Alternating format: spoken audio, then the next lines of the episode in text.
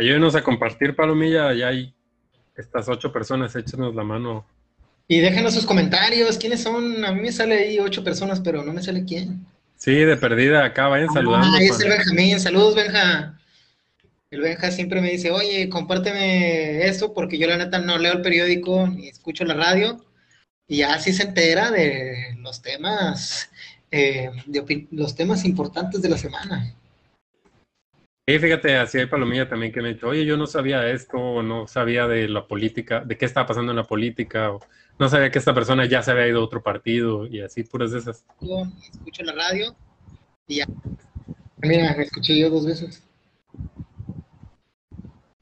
La, la Dani es la que le gusta poner el doble audio. ¿Para qué preguntan si ya saben que soy yo? ¿Por qué me invitan si ya saben cómo soy? Sí. Ocho personas ya quedó la descripción. Yo estoy compartiendo en grupos. Yo también en grupos de Facebook. Ahí ayúdenos a compartir, Palomilla. Ténganos un poquito de paciencia. Ah, mira, ya me eh, salieron varios comentarios.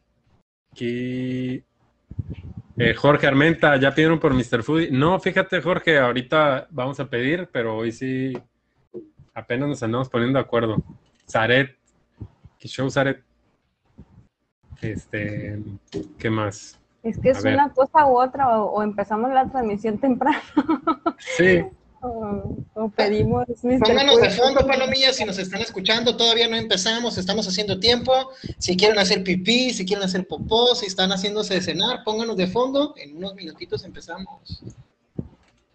Sí, este, si se preguntan qué tanto estamos haciendo, por qué no empezamos rápido, lo que pasa es que como nosotros todavía no tenemos un becario que nos ayude a encargarse de todo esto, tenemos que andar malabareando un montón de cosas, ¿no? Luego la raza nos escribe por WhatsApp o así, hey, ¿por qué no empiezan? Y que no sé qué. Entonces es como, por ejemplo, ahorita alguien, eh, Dani está haciendo, por ejemplo, la transmisión, ¿no? Y ella tiene que poner también la descripción eh, y poner el temario y uno unos comparten por WhatsApp a grupos y así, otros compartimos por grupos de Facebook también, ¿no? Y se toma su tiempo. Hubo, un tiempo hace algunos meses que podías compartir bien fácil, o sea, le ponías compartir en grupos y seleccionabas así, ta, ta, ta, ta, ta, todos los grupos y ya nomás le ponías enviar, ¿no?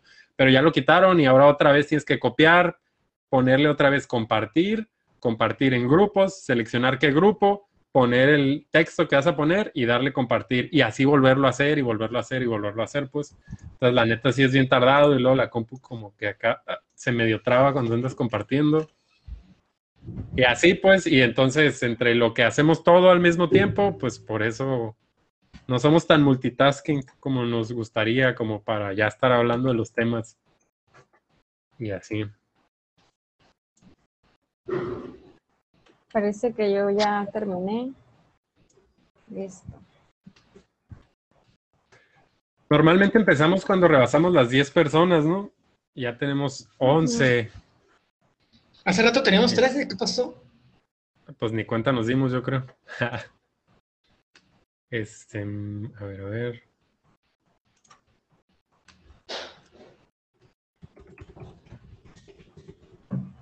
Bueno, ya compartí solo en algunos lados. Y pues ya le vamos dando, ¿no? Tenemos algún otro comentario. José Benito González de anda por aquí, igual que Jorge Armenta, Zaret. Saludos. Eh, dice Zaret, ¿dónde para pedir también en Mr. Foodie? Todavía no sabemos qué vamos a pedir, de hecho.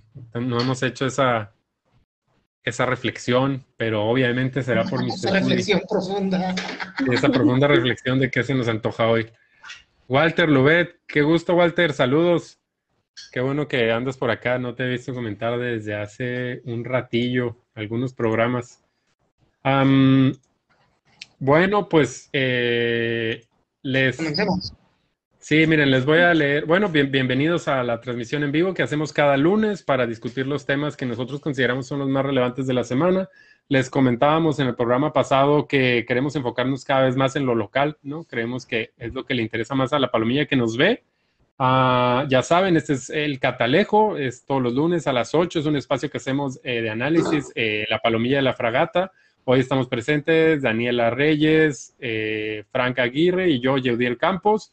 Y pues aquí vamos a andar y todas las personas este, que andan aquí en los comentarios o conectados saben que siempre eh, sus comentarios eh, pues pasan a la transmisión, son tomados en cuenta y se hace más buena la plática, ¿no? Les, les voy a leer de manera rapidilla el temario que hicimos para hoy, que la neta creo que nos pasamos de lanza con las notas, son, son un chingo.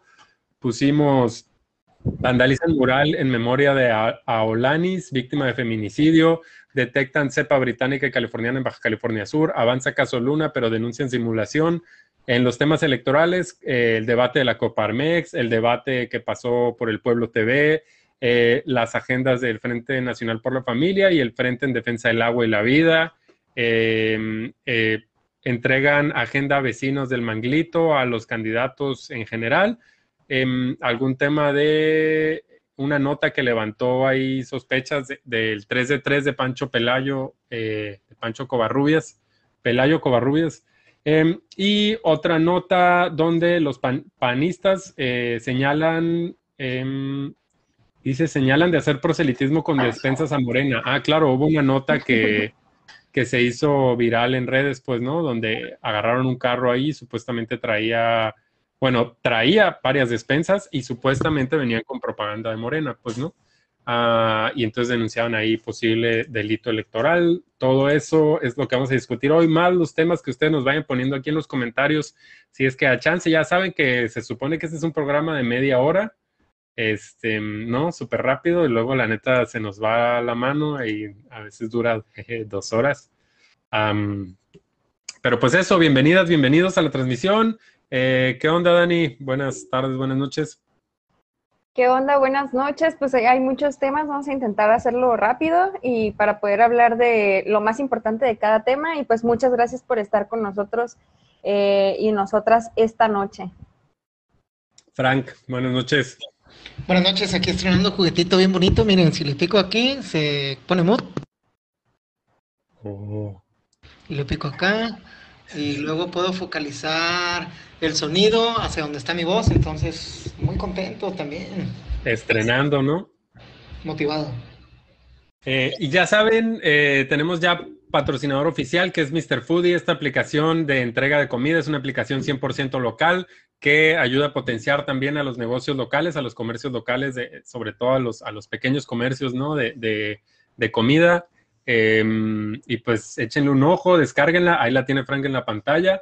Em, y pues todavía no pedimos, todos los lunes pedimos, todavía no hemos pedido como parte del equipo de la fragata. Ahorita vamos a discutir qué opciones podremos revisar eh, y aceptamos recomendaciones. Entonces, pues bueno, ya dicho todo esto, Ushimano, 18 personas ya. Este, a ver, nos vamos con el primer tema, ¿no? Em, Dani, eh, vandalizan mural en memoria de Aolanis, eh, víctima de feminicidio. ¿Qué nos puedes contar de esto, los murales y de qué ha pasado con eso? Pues eh, hace como dos meses empezó el proyecto de Ellas nos faltan BCS, que pretende pintar murales con el rostro de víctimas de feminicidio aquí en el estado de Baja California Sur. Y pues el 5 de mayo, la colectiva La Creciente de allá de Guerrero Negro pintó un mural en honor o en memoria de Aolanis. Aolanis, eh, pues eh, fue una víctima de feminicidio en enero del 2020. Y pues es un caso muy estremecedor, muy fuerte, ¿no? Ella era estudiante de la UAPS, tenía 23 años y pues les quedó bien bonito el mural, ¿no? Lleno de girasoles con las cosas que a Olanis le gustaban. Y pues resultó que 15 días después de haberlo pintado, eh, pues eh, durante la noche fue vandalizado, ¿no? Con la clara intención de borrar el rostro de Ablanis y algunas cosas que tenía aquí ella en el mural. Entonces, pues sí, indignó mucho al movimiento eh, este tipo de acto porque pues era un mural muy significativo, con un mensaje muy fuerte de, en contra de la impunidad y recordando, ¿no? Que ahí está ese caso sin resolverse, con mucho amor, mucho cariño, ¿no? Para recordar eh, las cosas que le gustaban a, Olanis, que como mencioné, pues era víctima, es víctima de feminicidio y pues con dolo eh, lo, lo, vandalizaron, ¿no? Entonces, pues aquí nosotras, o bueno, en general, ¿no? Quienes simpatizamos con el movimiento feminista o estamos involucradas, pues sí nos dolió bastante eh, porque sentimos, ¿no? Que era como una expresión del odio, ¿no? Que continúa eh, hacia las mujeres y hacia el movimiento, ¿no? Y la incomodidad también que representa todavía este tipo de temas, ¿no? Sobre todo en campañas electorales, ¿no? Donde los gobiernos intentan acallar este tipo de demandas porque pues tienen responsables, ¿no? La impunidad tiene eh, responsables a cargo, ¿no? Que son quienes tienen que eh, impartir la justicia. Y pues también es bien irónico que a través de un mural artístico, una vía artística y pacífica, pedimos eh, que pare la violencia y que se le imparta justicia a estos casos.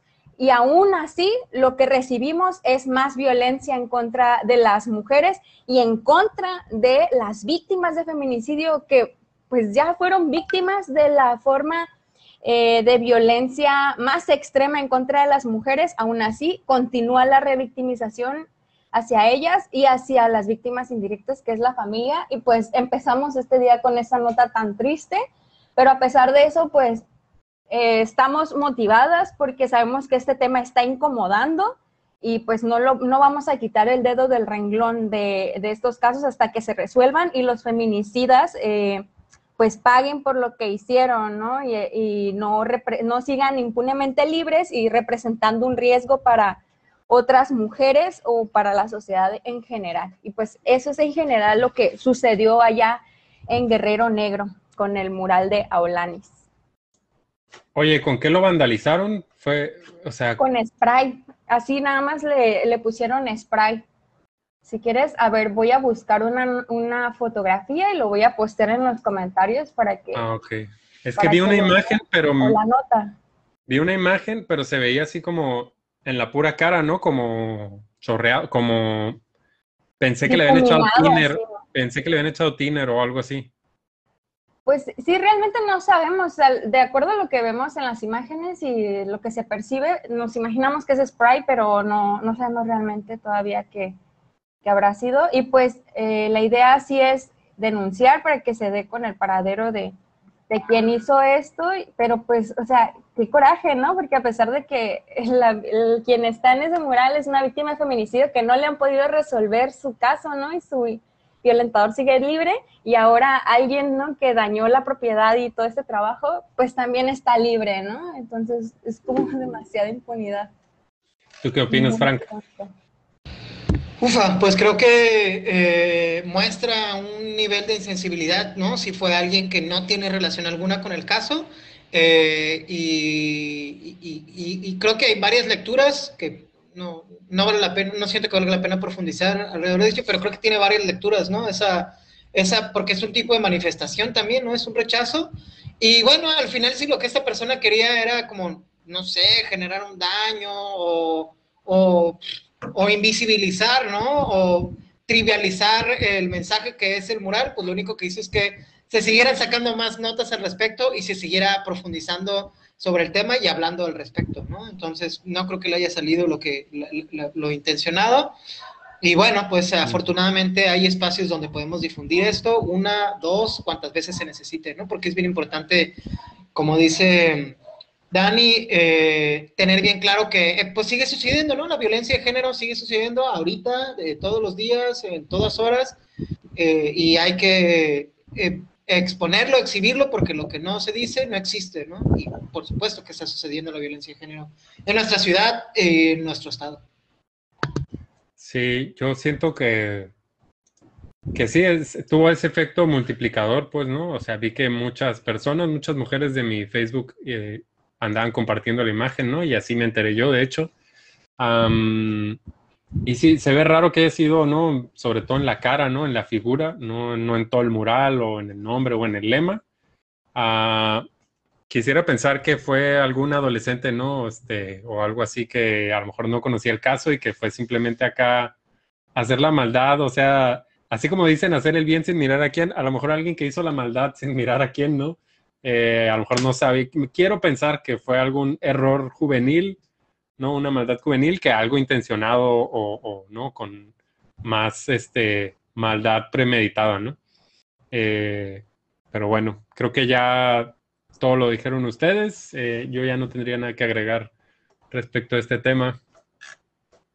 Yo nada más que como respuesta en solidaridad a resaltar el trabajo, el esfuerzo de las artistas y el mensaje de este mural, pues circuló como la iniciativa de todos poner, todos y todas poner eh, la imagen del mural como foto de portada. Y creo que eso fue lo que tuviste, yo, ¿no? que todos empezamos a ponerlo de foto de portada y con el mensaje de nadie va a borrar tu sonrisa, Ana Luisa, ¿no? Eh, este, perdón, Olanis. Y bueno, sí, también, o sea, el caso de Daniel Alino, el caso de, Ana Luisa, ¿no? Si sucediera, nunca van a, poder borrarlas, eh, sus nombres, sus caras, sus casos y, el, y la demanda de justicia, ¿no? Todo el tiempo. Y pues ya, eso es todo. Ah, bueno, a ver, tenemos aquí un comentario. Dice Esmeralda, si querían callarnos con lo que le hicieron al mural de Aulanis, lo único que lograron fue que alzáramos aún más la voz por, por uno menos pintamos tres más. Ah, por uno menos pintamos tres más. Em, sí, definitivamente yo creo que ese efecto tuvo, ¿no?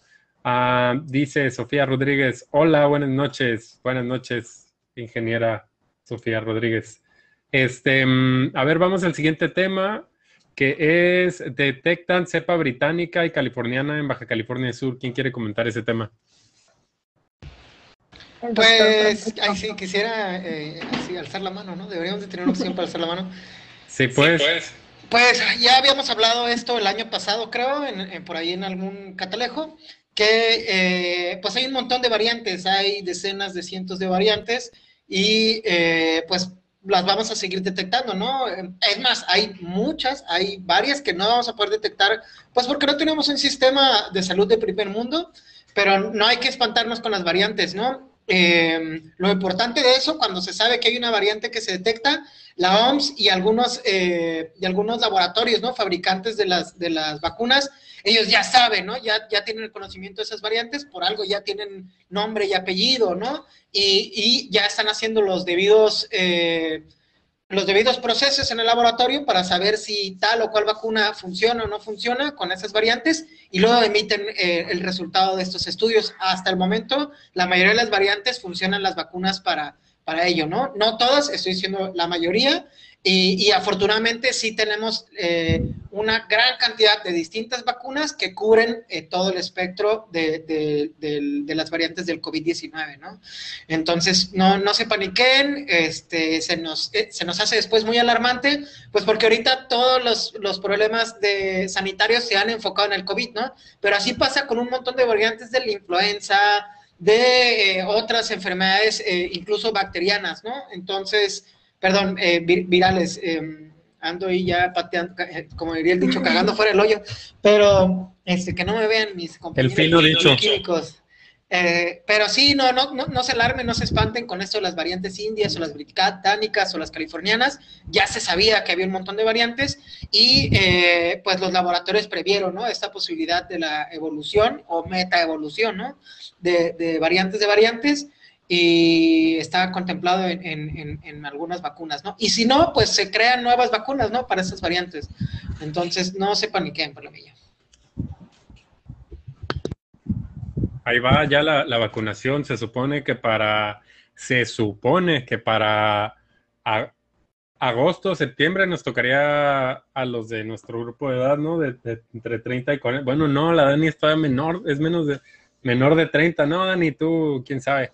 Este, Pero, yo, espero, ya en, unos cuatro o cinco meses. Y, eh, bueno, recuerden, que, con la vacunación, perdón que interrumpí, recuerden que con la vacunación, este, a nuestro grupo etario, etario, ¿cómo se dice? ¿Etario? Etario. Etario, eh, se nos dejó casi hasta el final porque eh, la probabilidad de que nosotros suframos un deceso en caso de tener, desarrollar la enfermedad COVID-19 es muy, muy baja, ¿no? Es muy, muy baja, sobre todo eh, si también reduce la probabilidad dependiendo de ciertas condiciones físicas, ¿no?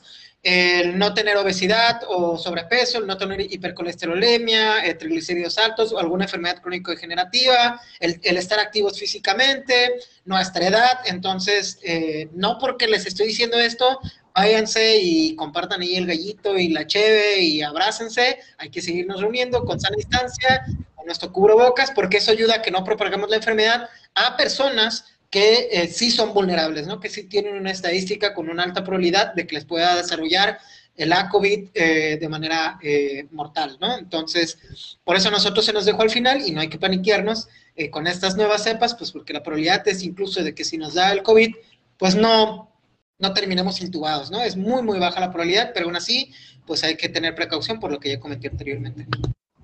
Ustedes síganme invitando a sus carnes asadas y a sus, y a sus fiestas, mí De todas maneras, no voy a ir hasta que esté, hasta que esté vacunado. Este, a ver, ya tenemos varios comentarios aquí. Otra vez, eh, José Benito González, eh, José Benito Gerardo, en realidad no sabían, tiene tres nombres. Creo que ya no se puede legalmente, ¿no? Poner tres, nombres tres nombres. Creo que lo intentó y no lo dejaron. Pero sí, por si no sabían, se llama José Benito Gerardo. Dice, escucharlos me ha sensibilizado en estos temas. Normalmente uno ve esto como ajeno, pero les decía el otro día a los pasajeros de Uber que muchas veces, aunque el viaje esté lejísimos, trato de ir eh, siempre que, veo que el usuario es mujer. Ah, claro, ¿no? Sobre todo eh, si es mujer. Dice, me pasa esto porque soy chofer nocturno, pero sí. Felipe Morales eh, Ramírez, saludos Palomille Fragatensis. Saludos Felipe, qué bueno que andes por acá. Abrazos solidarios. Dice, vamos a hablar del tema, por cierto, Felipe, del de lo de la firma, ¿no? De los, del, de los puntos que está buscando el Frente en Defensa del Agua y la Vida. José Benito González dice de 30 a 40, yeah. ¿Y qué edades siguen en el calendario de la vacunación? Creo que ahorita, siguen de 50 para arriba, ¿no? Continúan ah. de 50 para arriba desde hace dos semanas y eh, nada más que por si ahí ustedes han estado viendo algunos compañeritos de entre 23, 25, 30 y tantos, 40 y tantos años vacunados, pues es porque uno de los grupos eh, prioritarios, o sea, del, rango de personas que van a vacunar, 90, 80, 70, 60, ahorita están los de 50. En ese rango de 50, que es un espectro muy amplio, hay una alta población que en edad de los 50, también están poniendo grupos prioritarios. El primer grupo prioritario pues son los maestros. Por ahí se ha discutido, si mal no me equivoco, que también funcionarios puede ser la siguiente línea y, otros y otro y algunas otras profesiones como transportistas, eh, operadores de transporte, choferes, qué sé yo.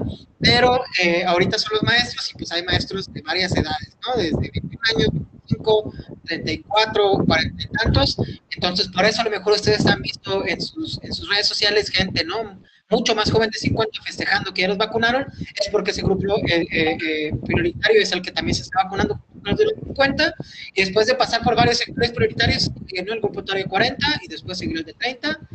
Y lo que va a ser interesante son los menores de edad, ¿no? En Estados Unidos a muy pocas vacunas han aprobado a mayores de 12, mayores de 14, mayores de 16 años, Vamos a ver cuáles son las decisiones aquí de nuestro secretario de salud eh, y de López Gatel, de nuestro querido epidemiólogo. Sí, es epidemiólogo, ¿verdad? Sí, según yo sí es. Este, Se me van las cabras al monte. Pero, eh, pues más o menos ya les hice un resumen de cómo va a ir el, el, proceso de vacunación. Voy a leer por aquí otros comentarios. Pone José Benito González. El otro día me decía una pasajera que pasó cuatro horas esperando el viaje y cuando pasé por ella la vi preocupada o cuando se suben incluso desconfían de uno. Pues sí, digo, nosotros te conocemos a ti, ¿no? Pero, pero ¿cuántos casos, sobre todo en la Ciudad de México, ¿no? En las grandes ciudades de, de agresores de transporte en general, digo, no de una plataforma en particular, sino de en general, ¿no? Em, eh, y, oye, pero sabes que sí, ahorita aprovechando eh, el tema, sí, yo también he batallado, no sé si ustedes usen Uber o algún tipo de plataforma de eso, pero eh, a veces paso, pides uno y te dice 20 minutos, ¿no? Y te lo cancelan y así, este, puedes pasar una hora o así, ¿no? Y luego ya varios eh, conductores de Uber me han dicho que es porque no quieren aceptar pagos en efectivo, ¿no? Que porque Uber les quita mucho y que no sé qué. Y entonces la recomendación que me han dado, y se las digo también, ¿no? Sobre todo, es que me ha pasado eso, ¿no? Que luego no tengo cómo regresarme a mi casa y así. Ah, y la recomendación es esa, que no, perdón, que no aceptan pagos por tarjeta y que tienen que ser en efectivo. Eh, entonces siempre traigan efectivo. Si ustedes son millennials, de millennials para abajo, pues ya casi no traemos efectivo luego, ¿no? Eh, pero pues los choferes por eso no están recogiendo gente. dice, dice, dice Felipe, ¿en dónde y en cuánto las camisas que trae Frank? Luli Patrocinador oficial de nada, no es cierto. Es que andaba hace ratito ahí caminando con nuestra amiga y se me olvidó quitármela, pero no sé si eso genera problemas en la fragata. Dice Luli Ángel Roma, saludos, saludos Luli, qué bueno que anda por aquí otra vez. Hace mucho que no la veíamos por acá. Dice, si malandrineamos por la tarifa dinámica, ah, dice el José Benito. Falta mucho, tardan mucho en pasar, ya se parecen al sistema de transporte urbano. Mira, pues sí, tardan un chingo, pero mira, aquí tenemos un, un conductor en los comentarios y es justo eso, pues no, no quieren aceptarte tarjeta, quieren efectivo los conductores, entonces hay que traer efectivo. Ah, bueno, ya pasemos al siguiente tema. Dice, avanza caso Luna, eh, pero denuncian simulación. Eh, Dani, ¿qué nos puedes decir de ese caso? Pues, a ver, no traigo tan claras las fechas, pero bueno, el caso de Luna me parece que sucedió en diciembre del año pasado, en San José del Cabo, eso sí estoy segura.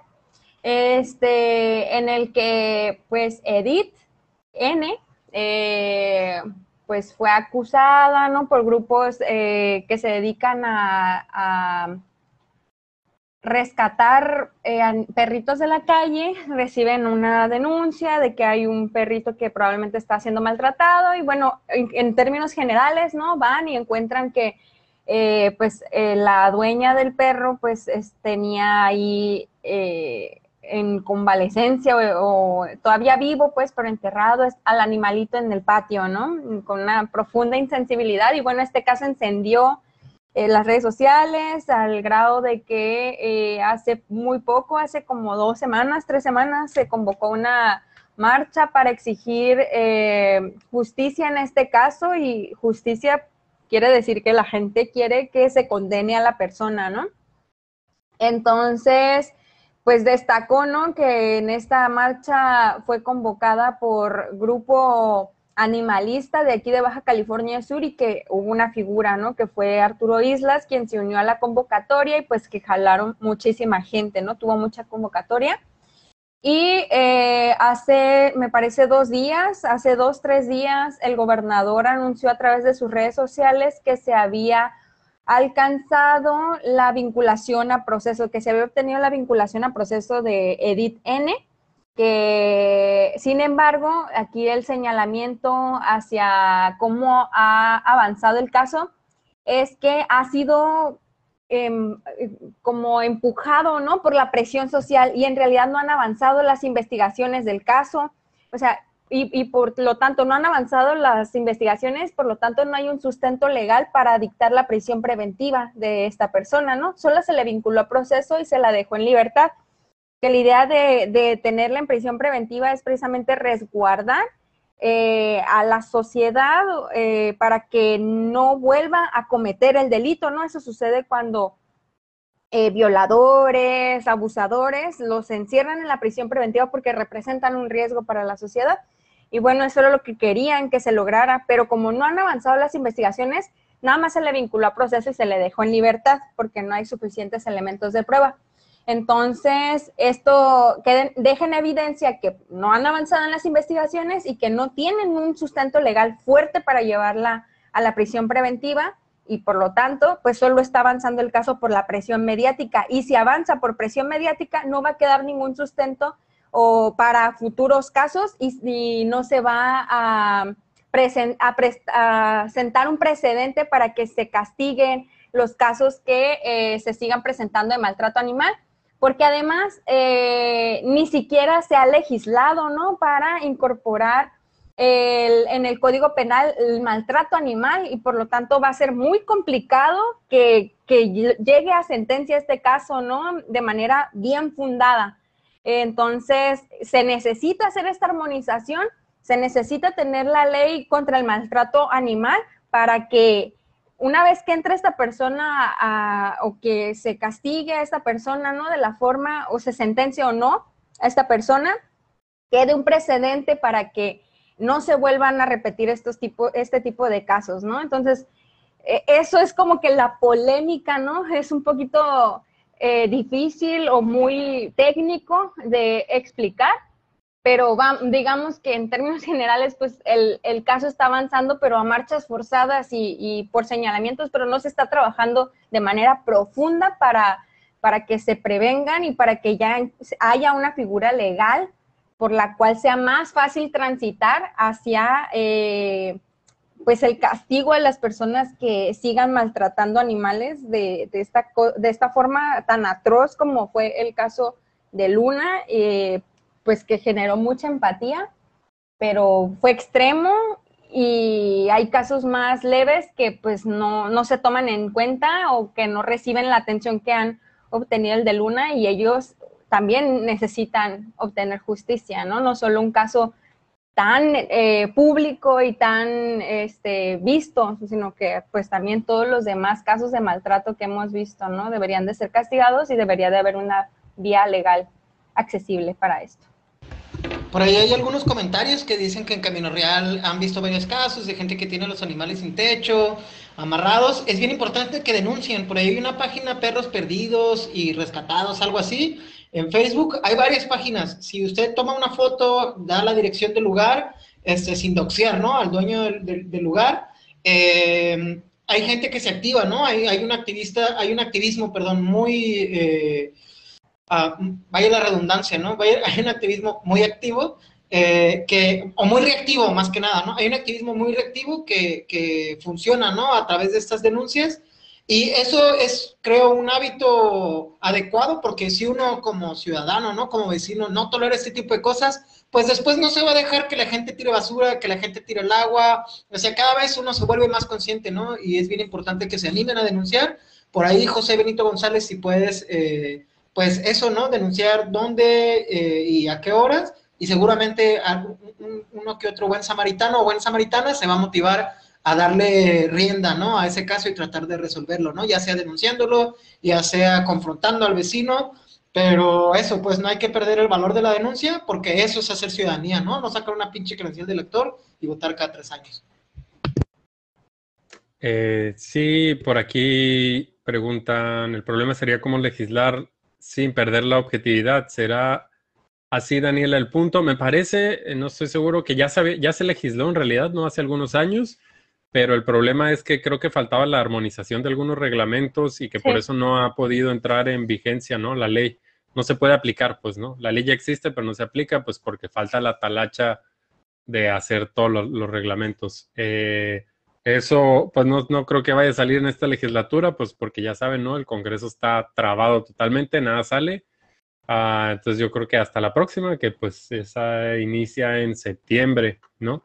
Será chamba de nosotros como sociedad presionar, ¿no? Para que eso salga. O bueno, no sé si inclusive, si desde ya puedan irse haciendo los reglamentos, eh, publicándose, a lo mejor son otras instancias, no el Congreso necesariamente las que los tienen que publicar, sería echarnos un clavado por ahí. Dice el Iván Arnaut, hola Frank, eh, hola Yeudi, eh, puro para todos lados, Iván Arnaut.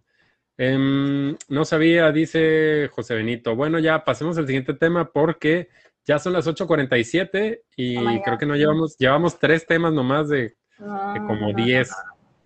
ya, ya valió. el del programa de media hora. Eh, temas electorales. Em, a ver, ya pasamos a lo, a lo más polémico, creo. Eh, Coparmex organiza debate para candidatos y candidatas a la gubernatura de Baja California Sur. No sé si lo vieron, la semana pasada hubo este debate entre las nueve candidaturas, fue aquí en el Teatro de la Ciudad. Hubo participación de personas denominadas líderes ¿no? de la sociedad que tuvieron intercambio ahí también con los candidatos. Ah, y tuvo un formato diferente. Eh, no sé qué opinen, si lo vieron. Eh, Dani, ¿tú lo viste?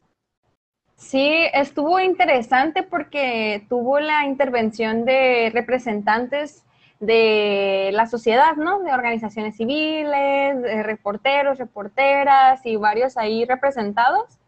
Lo que se me hizo así súper tedioso eh, fue como la réplica, ¿no? O sea, esta pregunta que le hacían al candidato, candidata directa, contestaba el candidato o candidata y después tenían la opción dos candidatos, candidatas más de hacerle una réplica, ¿no? A lo que había, a, lo que había respondido el, el, inicial, la inicial.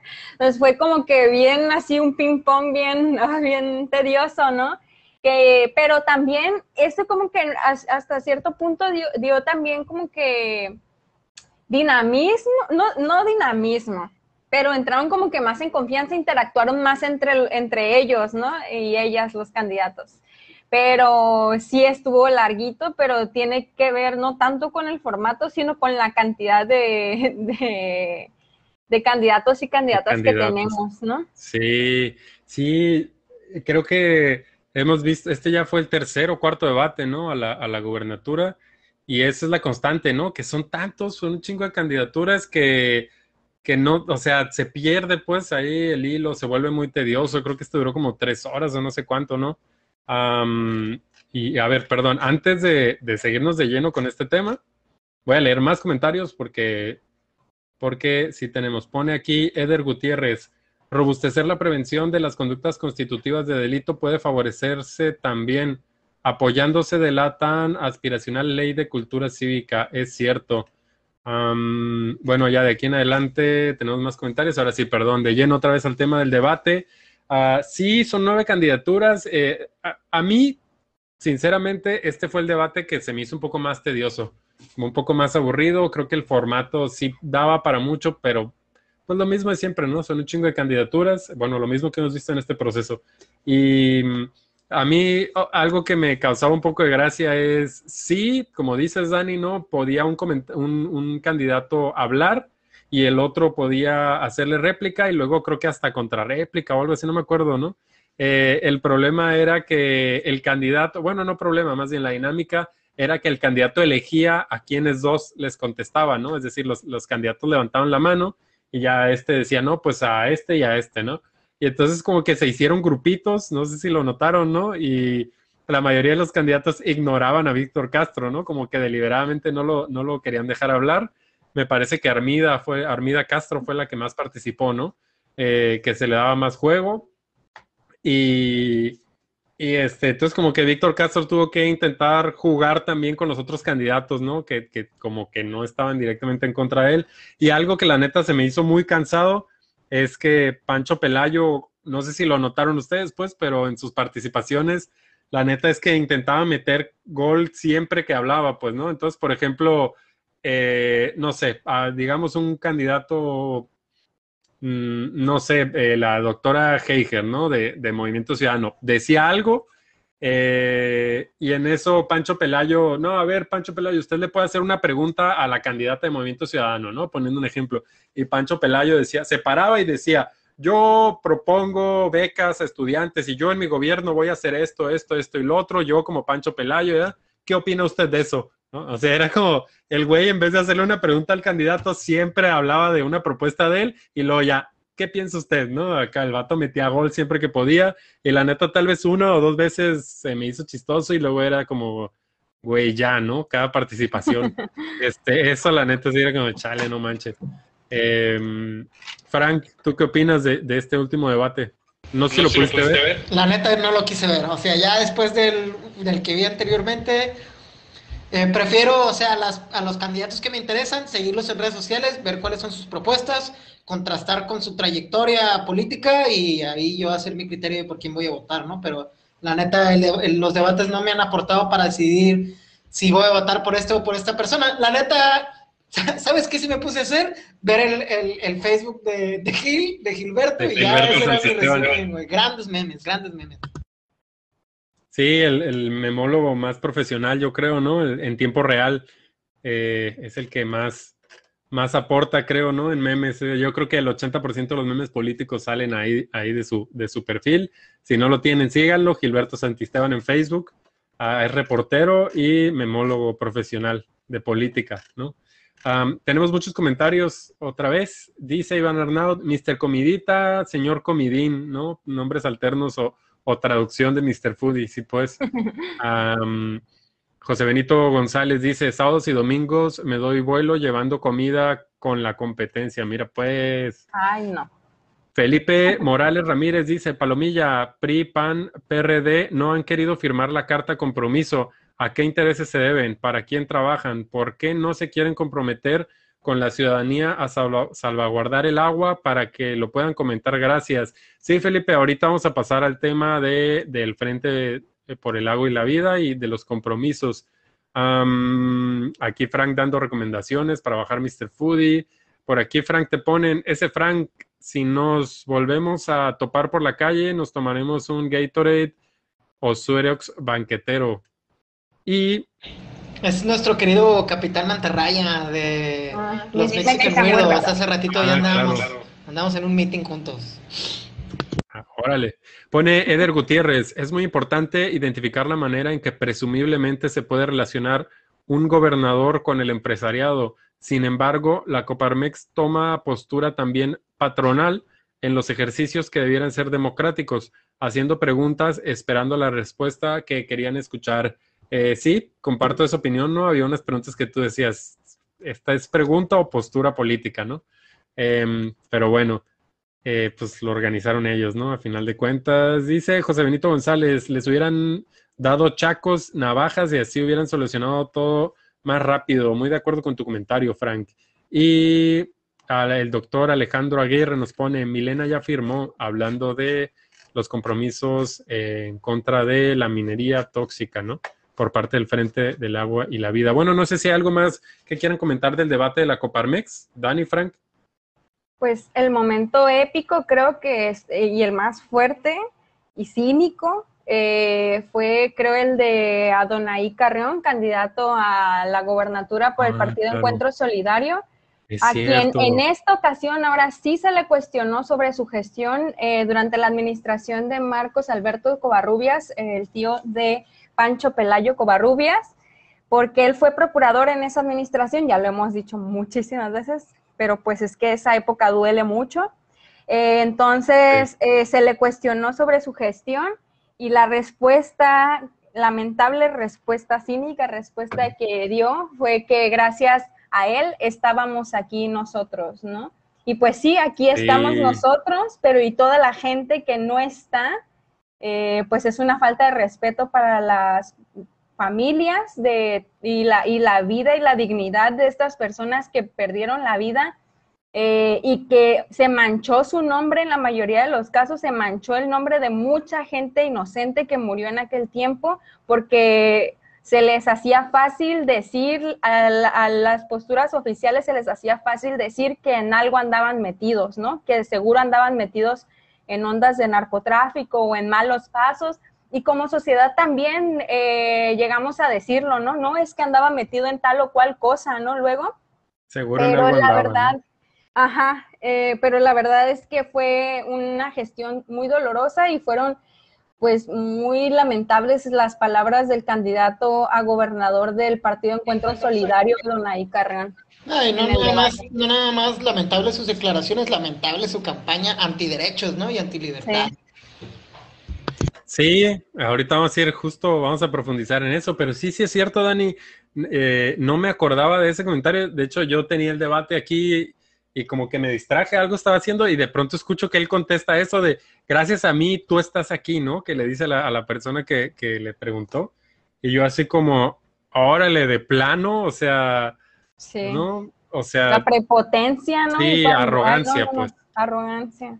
Eh, a ver, voy a leer algunos otros comentarios antes de ya dejar de este tema del debate. Dice, dice, dice, dice, ojete, dice vos. Saludos vos, qué bueno que andas por aquí. Eh, sí, pues se vio bien ojete, la neta. Dice José Benito, le aplicaron un tordón for what y no supo decir más que puras pendejadas, supongo. Sí, como que esa fue la primera respuesta que se le, se le ocurrió, no creo, yo creo, ¿no? Ernesto Vázquez, saludos Ernesto, pone ojete por dos, totalmente. Prácticamente dijo, gracias a mí ustedes están vivos, dice Ricardo Pérez, sí, la neta, así se entendió, y sí fue así como, uy, no, pues gracias, ¿no? Mejor vamos a votar por ti entonces. fue amenaza, dice vos Romero, sí, chale, ¿no? Fue fue el momento chale. ¿Y sabes cuál fue el otro momento incómodo o que a mí me pareció muy incómodo?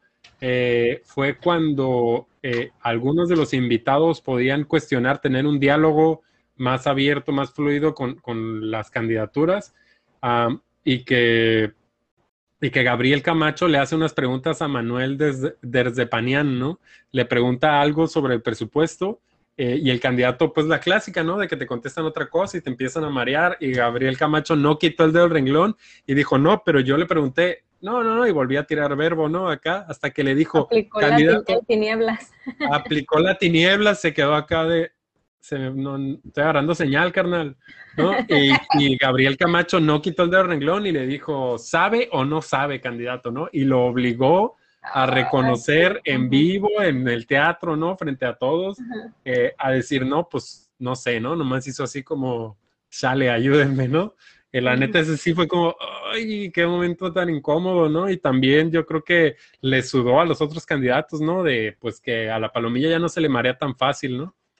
Y creo que ese fue otro gran tema sobre la moderación, ¿no? A Gabriel Camacho se le criticó mucho en Twitter por cómo moderó de manera tan dura, pero eh, él también respondió, o sea, esas personas están jugando el futuro de Baja California Sur y no pueden llegar ahí sin siquiera conocer el contexto, ¿no? Del, estado que pretenden administrar, ¿no?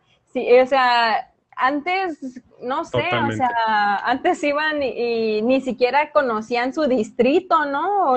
o no conocían los diputados el, el cuál era el, ay, ¿cómo se llaman estas? La, la sección, ¿no? Las que iba a representar, los distritos que iba a representar. Y este, y pues ahora ya, ya no, pues sí, como dices, ¿no? Ya no se nos va una, la verdad. O sea, si se quieren lanzar para eso, pues tienen que estar conscientes de que se les va a preguntar, y sobre todo en, en los temas más importantes de la agenda ciudadana, ¿no? O sea, que es la violencia de género, la ambientalista, gestión del agua, este, gentrificación, eh, desarrollo inmobiliario, todos estos temas, ¿no? No, pueden que aspirar a administrar y, dirigir un, Estado sin tener conocimiento de, del contexto, ¿no? Y de los temas principales que aquejan a la ciudadanía. Muestran su desconexión, ¿no? Total con la realidad. Sí. O falta preparación. Eh, en algunos casos, ¿no? Y en otras más bien deliberadamente se tumban el rollo para no tocar ciertos temas, ¿no? Por ejemplo, cuando a Ricardo Barroso le preguntaron sobre Punta Norte, ¿no? Y dijo, ah, no conozco el caso. Es como, ¿no lo conoces o no te conviene conocerlo, ¿no? Porque recuerden que su hermano acababa de votar a favor, ¿no? Este, a ver, a ver, a ver, tenemos más comentarios. Dice...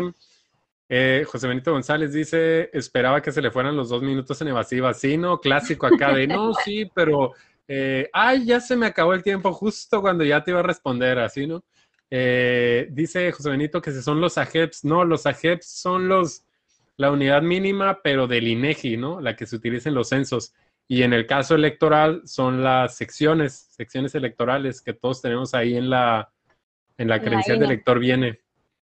Dice Eder Gutiérrez, ningún candidato ha demostrado conocimiento en ciencia económica. Lo triste es, es, que se dedican a proponer muy al estilo horóscopo, diciendo frases genéricas, pero sin substanciación econométrica. El morenismo anclado en ya saben quién y el panismo tartamudo igual, ay, se me movió aquí. El panismo tartamudo igual que su candidato.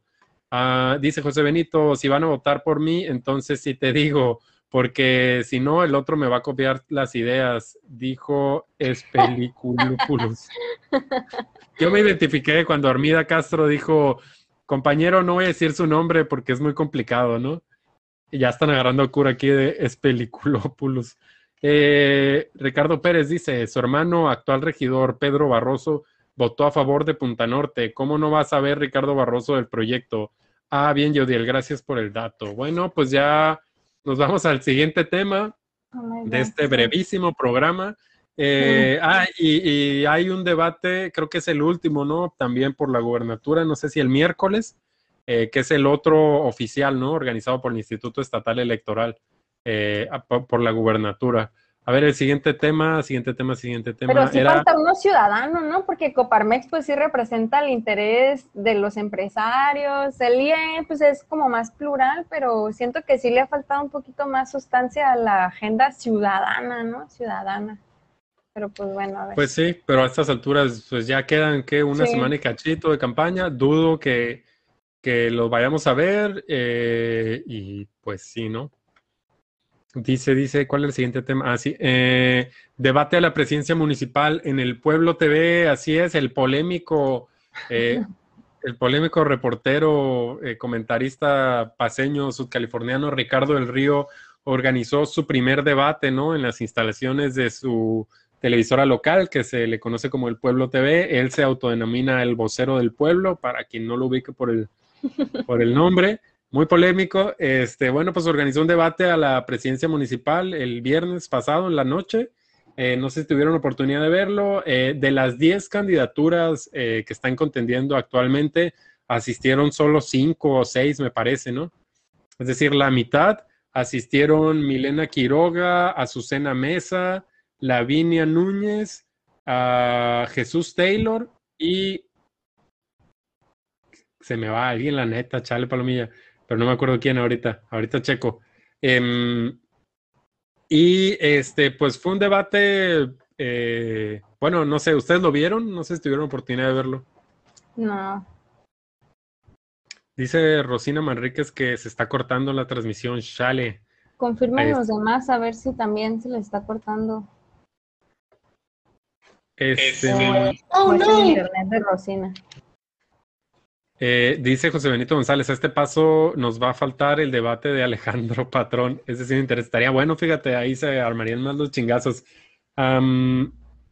bueno, solo tú sabías de ese, Judy, el chale, lo compartimos por aquí en el prestigioso medio La Fragata, por ahí está la transmisión. Qué interesante pues, comentario el que dice Eder, de que la universidad debería de organizar un debate como cualquier otra universidad lo han hecho en otros estados, ¿no? Jalisco, Nuevo León, en la Ciudad de México, también en el Estado de México, en Puebla. Wow, sí, muy atinado. sería muy interesante ver qué académicos, ¿no? Llevan la batuta de, liderar ¿no? E, e, ese debate, las preguntas, la, la, modalidad pueden hacerlo más flexible, ¿no? más interactivo. Sería chido, ¿no? Que eh, los estudiantes o los asistentes pudieran tomar la palabra. Uy, ¿no? Qué potencial tan desperdiciado. Sí, totalmente de acuerdo, ¿no? Las universidades, sobre todo la UAPS, ¿no? Ha sido la gran ausente, ¿no? En este proceso electoral, bueno, y en otros. Eh, totalmente de acuerdo, creo que es de las mejores propuestas que he escuchado últimamente. Em, o sea, existe la carrera de ciencia, ciencias políticas y administración pública, ¿no? Es aquí en la UAPS. Está Derecho y está Comunicación, creo que están en el mismo departamento y de ahí tendría que salir, pues, ¿no? O sea, ¿qué onda con el departamento de ciencias políticas? Pues, eh, qué, qué gran vacío han dejado ahí, me parece, ¿no? dice, no se corta, dice el brócoli. Saludos, brócoli, qué bueno que andas por acá. Yo sí pagué Telmex, dice. José Benito González. Eh, oye, sí, Alejandro Patrón, que haga debate. Pues sí, los de ciencias políticas. Este, mm, sí, pues bueno, en resumen, ahí está el debate en línea, el del, del vocero del pueblo. Creo que hubo algunos errores en cuanto a la conducción, ¿no? Seguido se saltaba a los participantes o así. Ah, error de, pues era su primer debate, él mismo lo dijo lo que hubo algunas cosas que me parece importante mencionar. Una es la más notoria, es que Ricardo Barroso no asistió, eh, no confirmó. Luego hubo una reunión previa eh, donde cada candidato o candidata envió un representante para ver cómo iba a ser los, turnos y los temas. Eh, y supuestamente ahí se dice que el, equipo Barroso dijo que siempre sí iba a asistir y al final pues no llegó, ¿no? A la hora que estaba el debate, él estaba en un evento, me parece que con sector de la educación o algo así, em, junto con Pancho Pelayo, ¿no? Y en el, durante el debate pues lo llamaron cobarde, ¿no? Jesús Taylor lo llamó cobarde por no haber asistido al debate. Eh, a mí sí me parece que pues fue deliberado, ¿no? Y me parece triste que no haya aceptado que no haya tenido el valor ahí de que se le haya ido a confrontar. Em, hemos visto, ¿no? Porque otros medios, otros, otros espacios lo han comentado, que Ricardo Barroso pues le está sacando la vuelta, ¿no? No a este, sino a otros espacios también. También eh, faltó, le sacó la vuelta a las entrevistas de cómo vamos, ¿no? Que como yo comentaba la otra vez, me han parecido las más rudas, las que han cuestionado más directamente a, las candidaturas y le ha sacado la vuelta a otros espacios. Entonces, pues a lo mejor no la quiere regar, ¿no? O no quiere dar material, ¿no? Es lo que me parece. A mí, bueno, eso fue una, cosa que me llamó la atención. Y lo otro, si ustedes pueden ver el debate, eh, es increíble. Eh, pues estaba Milena y estaban Marcela, no ah, Marcela Noyesvander, fue la otra que, asistió, creo que era la que se me había pasado a mencionar. Eh, Marcela Noyesvander y del PES y Azucena Mesa, para sorpresa de nadie, pues estaban ataque y ataque y ataque a Milena, ¿no? En cada participación, las mismas que le han publicado videos en contra y todo, y pues yo creo que no, me parece que no sorprende, ¿no? Este, sobre todo de Azucena, creo que cualquier persona lo, lo, vio venir. Dice, se corta, se corta, Rosina Manríquez. Eh, ¿Qué retroputizas les pegarían? Imagínate, como gallinas paleadas saldrían. Supongo que se refiere a un debate si se organizara en la Universidad Autónoma. Dice, ¿vieron el capítulo donde el gallo Claudio decía, yo solo pasaba por aquí y palos le dan un golpe el boxeador? Creo que le reportaron una fuga de agua y se preocupó a Barroso. Dice, tampoco fue a la entrevista de cómo vamos la paz. Efectivamente, no fue a la entrevista de cómo vamos la paz. Y dice el doctor Alejandro Aguirre, y los cierres de campaña han sido en el pasado una medición de los electorresultados. Eh, ya casi vemos los cierres, ahí, van a medir el músculo, ¿no? Ahora va a ser más polémico por el tema del COVID.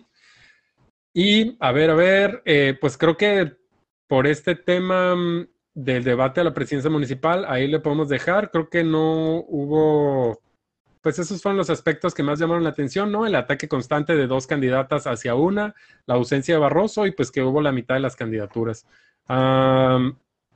y sobre temas de debates, pues para que estén pendientes, por si no sabía, la palomilla que nos está escuchando o que nos está viendo, el día de mañana a las 8 de la mañana es el segundo debate, ¿no? Si no me equivoco, organizado por Miguel Ángel Ojeda en Promomedios, California. El de alcaldes, ¿no? De alcaldes de La Paz.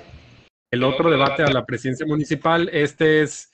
Eh, en el, en el pasado, no sé si recuerden, fue en el polémico debate donde salió el tema del agua, ¿no? De Barroso y, y algunos otros madrazos que se dieron ahí. Bueno, pues mañana a las 8 de la mañana es el, próximo debate, el último con Miguel Ángel Ojeda para la presidencia municipal. Hay que estar atentos, atentas. Em, seguramente se va a poner bueno. Y ya sobre temas de debates, si no se nos pasa alguno, creo que ahí muere. Y el siguiente tema es, entregan agenda vecinos y vecinas del Manglito a las candidaturas. Frank, tú que estás muy metido ahí en el activismo del Manglito, no sé si nos puedas comentar de qué va esta agenda así de manera súper breve y qué fue lo que pasó con, esta, con esta entrega. Bueno, pues eh, la comunidad del Manguito tiene ya varios años organizándose, ¿no? Va para más de una década y eh, primero se organizaron en temas eh, laborales y ahora están desde hace casi dos años y medio, han tratado de ir afinando la forma en la que se organizan para temas comunitarios, ¿no? Temas del barrio, temas de servicios básicos, este, problemas en la sociedad. Y em, pues de eso va la, agenda, ¿no? Ellos hicieron reuniones eh, junto con algunas organizaciones de la sociedad civil que estuvieron acompañándolas para brindarles herramientas, ¿no? Y mejorar su convocatoria y afinar su, propia agenda comunitaria, o sea, que saliera únicamente del, barrio, ¿no? Y no de ideas o de fuentes externas entonces, eh, después de hacer estas reuniones, ¿no? Cuadra por cuadra en, la inalámbrica y en, la colonia del Manglito, pues hicieron una lista, ¿no? La, cartita Santa Claus para pedirle a los, a los candidatos de diferentes cargos de elección popular y diferentes partidos, y se hizo una convocatoria. Estamos hablando del otro puntero, ¿no? La candidatura de la alcaldía, que extrañamente tampoco se presentó y la justificación fue porque no se le podía garantizar la seguridad al candidato en el evento. O sea, Ricardo Barroso no Sí, estoy hablando de Ricardo Barroso y mm, la seguridad de, qué estás hablando, ¿qué? O sea, ¿dónde cree que lo van a llevar o, qué, qué, pasa, no? Esa fue la justificación por parte de su equipo. Y fue un evento muy bonito, la verdad es que se tenían expectativas en las que se iban a aventar y a tirar hasta de lo que no, a decirse cosas de lo que no. Todos los que asistieron, todos los que asistieron, eh, yo no fui, pero eh, supe, ¿no? Por el resumen que se hizo el reporte de la actividad, que se comportaron todos con cabalidad, ¿no? Estuvieron personas de Nueva Alianza, del Partido Movimiento Ciudadano, de Morena, la única candidata, creo, a la alcaldía fue Milena, eh, fueron candidatos a diputados locales, candidatos a diputados federales, y eh, pues se, escuchó, ¿no? Más que ir a estar en el típico meeting que te están tirando rollo, ah, fue al revés, ¿no? La comunidad tomó el micrófono y ellos empezaron a hablar de cuál era la agenda, de dónde surgió la agenda, cómo se están organizando, por qué se están organizando y eh, se les entregó la agenda para que se comprometieran con firma y después se les permitió a las, a las y los asistentes candidatos y candidatas pues emitir algunas palabras al respecto de cuáles eran sus impresiones de, de esa agenda, ¿no? Y la verdad es que no hubo ningún problema, todo el mundo se dirigió con mucha fraternidad entre los candidatos de, de, los diferentes colores, entonces por eso fue una actividad muy, muy bonita y por ahí sacaron un titular que la neta a mí me parece muy chido, ¿no? Lo sacó el diario Independiente, que el verdadero debate estuvo en la comunidad del Manglito y la verdad es que creo que sí, ¿no? Eh, sí, la verdad, a mí también me dio mucho gusto ver me da mucho gusto que cada vez, en cada elección vemos cómo se incrementa la organización social, ¿no? Eh, y la organización a través de saber concretar en documentos, eh, ¿no? Demandas puntuales y necesidades así como muy puntuales. Y, que se está repitiendo, ¿no? Cada vez en más sectores. Hablábamos, por ejemplo, de que en la, en la, pues, la palomilla LGBT, ¿no? También hizo lo mismo, también hubo candidaturas de todos los partidos y igual, ¿no? Se respetaron, nadie se tiró entre ellos y todo eso. Entonces, pues parece ser que cuando la sociedad se organiza y sabe ser el árbitro, eh, pues ningún candidato se arriesga a ser el oso, ¿no? Eh, eso, pues me ha parecido positivo, ¿no? La civilidad de, varios eh, actores políticos. Em, yo, creo que es el sueño, ¿no? De todos y todas ver al barrio, tu colonia organizada, ¿no? Este, con ya se nota como que todo el trabajo previo, ¿no? De conciliar los intereses de quienes conforman el barrio y, armar un documento común, ¿no? Y buscar, el, organizar para buscar el acercamiento con candidatos y candidatas y sobre todo que estas agendas implican un seguimiento después, ¿no? Como ya hemos mencionado antes, entonces implica un compromiso de la comunidad de, seguir monitoreando y de seguir al tanto, ¿no? De, quienes resulten electos o electas. Y yo creo que es como que el sueño, ¿no? Al que todos deberíamos de aspirar, de tener un barrio organizado eh, para presionar y posicionar sus temas, ¿no? Independientemente de quién esté en el gobierno, ¿no? Que sea una organización fuerte, a la cual no puedan evadir, ¿no? Y que sean evidenciados cuando le fallan y que sean así, ¿no? Este, para que no puedan e, evadir esta organización barrial, ¿no? Y, y, tengan que responder a los intereses de la ciudadanía organizada, este quien esté y llegue quien llegue. Sí, justo esto que, comentas, Dani, ahí sí aprovecho para hacer un anuncio. ¿eh? Este, e, es, es, uno, es precisamente lo que estamos haciendo en un programa de bicicletos, ¿no?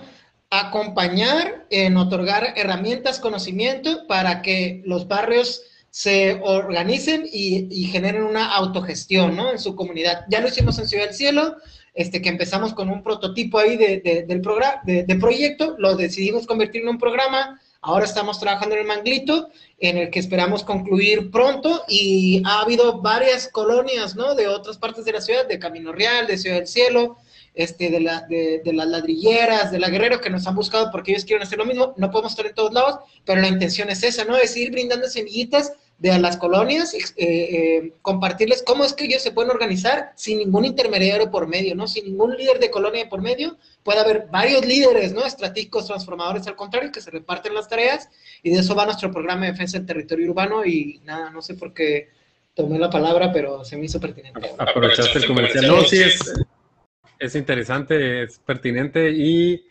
eh, sí, yo creo que el, para mí, a lo mejor es por el caso que tenemos más cercano, ¿no? Pero me parece que el Manglito ha sido el, ejemplo, ¿no? digamos, el barrio líder en cuanto a organización y activismo político, no ahorita desde las elecciones, sino desde antes, ¿no? Con el tema de su parque, con las ciclovías o con la defensa de las áreas públicas y más cosas, ¿no? Entonces, que bueno, la neta da gusto, ponen el ejemplo, el ejemplo, abren brecha, ¿no? Para las, las demás áreas de la ciudad y son ejemplo. tenemos un montón de comentarios otra vez, anda muy participativa la palomilla y la neta, qué gusto. Y qué bueno. Y qué bueno, la neta, porque cuando ustedes no participan, estamos aquí nomás así como, ah, bueno, y luego. Em, a ver, Eder Gutiérrez, ah, bueno, aquí, perdón, eh, Grisel Trasviña nos pone miércoles, creo que refiriéndose a los debates. Miércoles es el de la gobernatura, ¿no? El oficial. Mañana martes es con Miguel Ángel Oqueda para la presidencia municipal. Eh, a ver, se me movió por aquí. Dice Eder Gutiérrez, la clase media o base grabable, en mi opinión, habrán de ser los que decidirán al final la suerte de los candidatos la generación Y, la más condenada, a quienes Cedillo nos privatizó la vejez y AMLO nos está expropiando el presente. Dice Ernesto Aguilar Eguiarte Neto, qué bueno que andes por acá, hace muchos meses creo que no, no te veíamos por acá conectado, qué gusto. Dice, encuentro otro candidato, se refiere a la seguridad de un evento a modo, ¿no? Pues es lo que a mí me da a entender que no haya asistido Barroso argumentando seguridad, pues, ¿no? O sea, chale. Dice Ricardo Pérez, este fue el comentario que leí hace rato que la neta me dio un buen de risa. No, de todos los políticos, no de todos los partidos políticos. El Megazord Unidos contra ti no estuvo presente en la presentación de la agenda LGBT. Sí es, sí es cierto, Ricardo. También Ricardo Barroso del Megazord Unidos contra ti tampoco asistieron a la presentación de la agenda LGBT. También, faltó, ese evento. Pero según sí, sí firmaron el compromiso, ¿no? Sí, unos días después ya, ya en privado él solo, o sea, sí firmó, pero no estuvo en el encuentro, igual que en el del Manglito y que en otros, como que le saca la vuelta a que haya otras opciones ahí, ¿no? Dice José Benito González, tu camisa es Milena Obey, Frank, se ve perrona.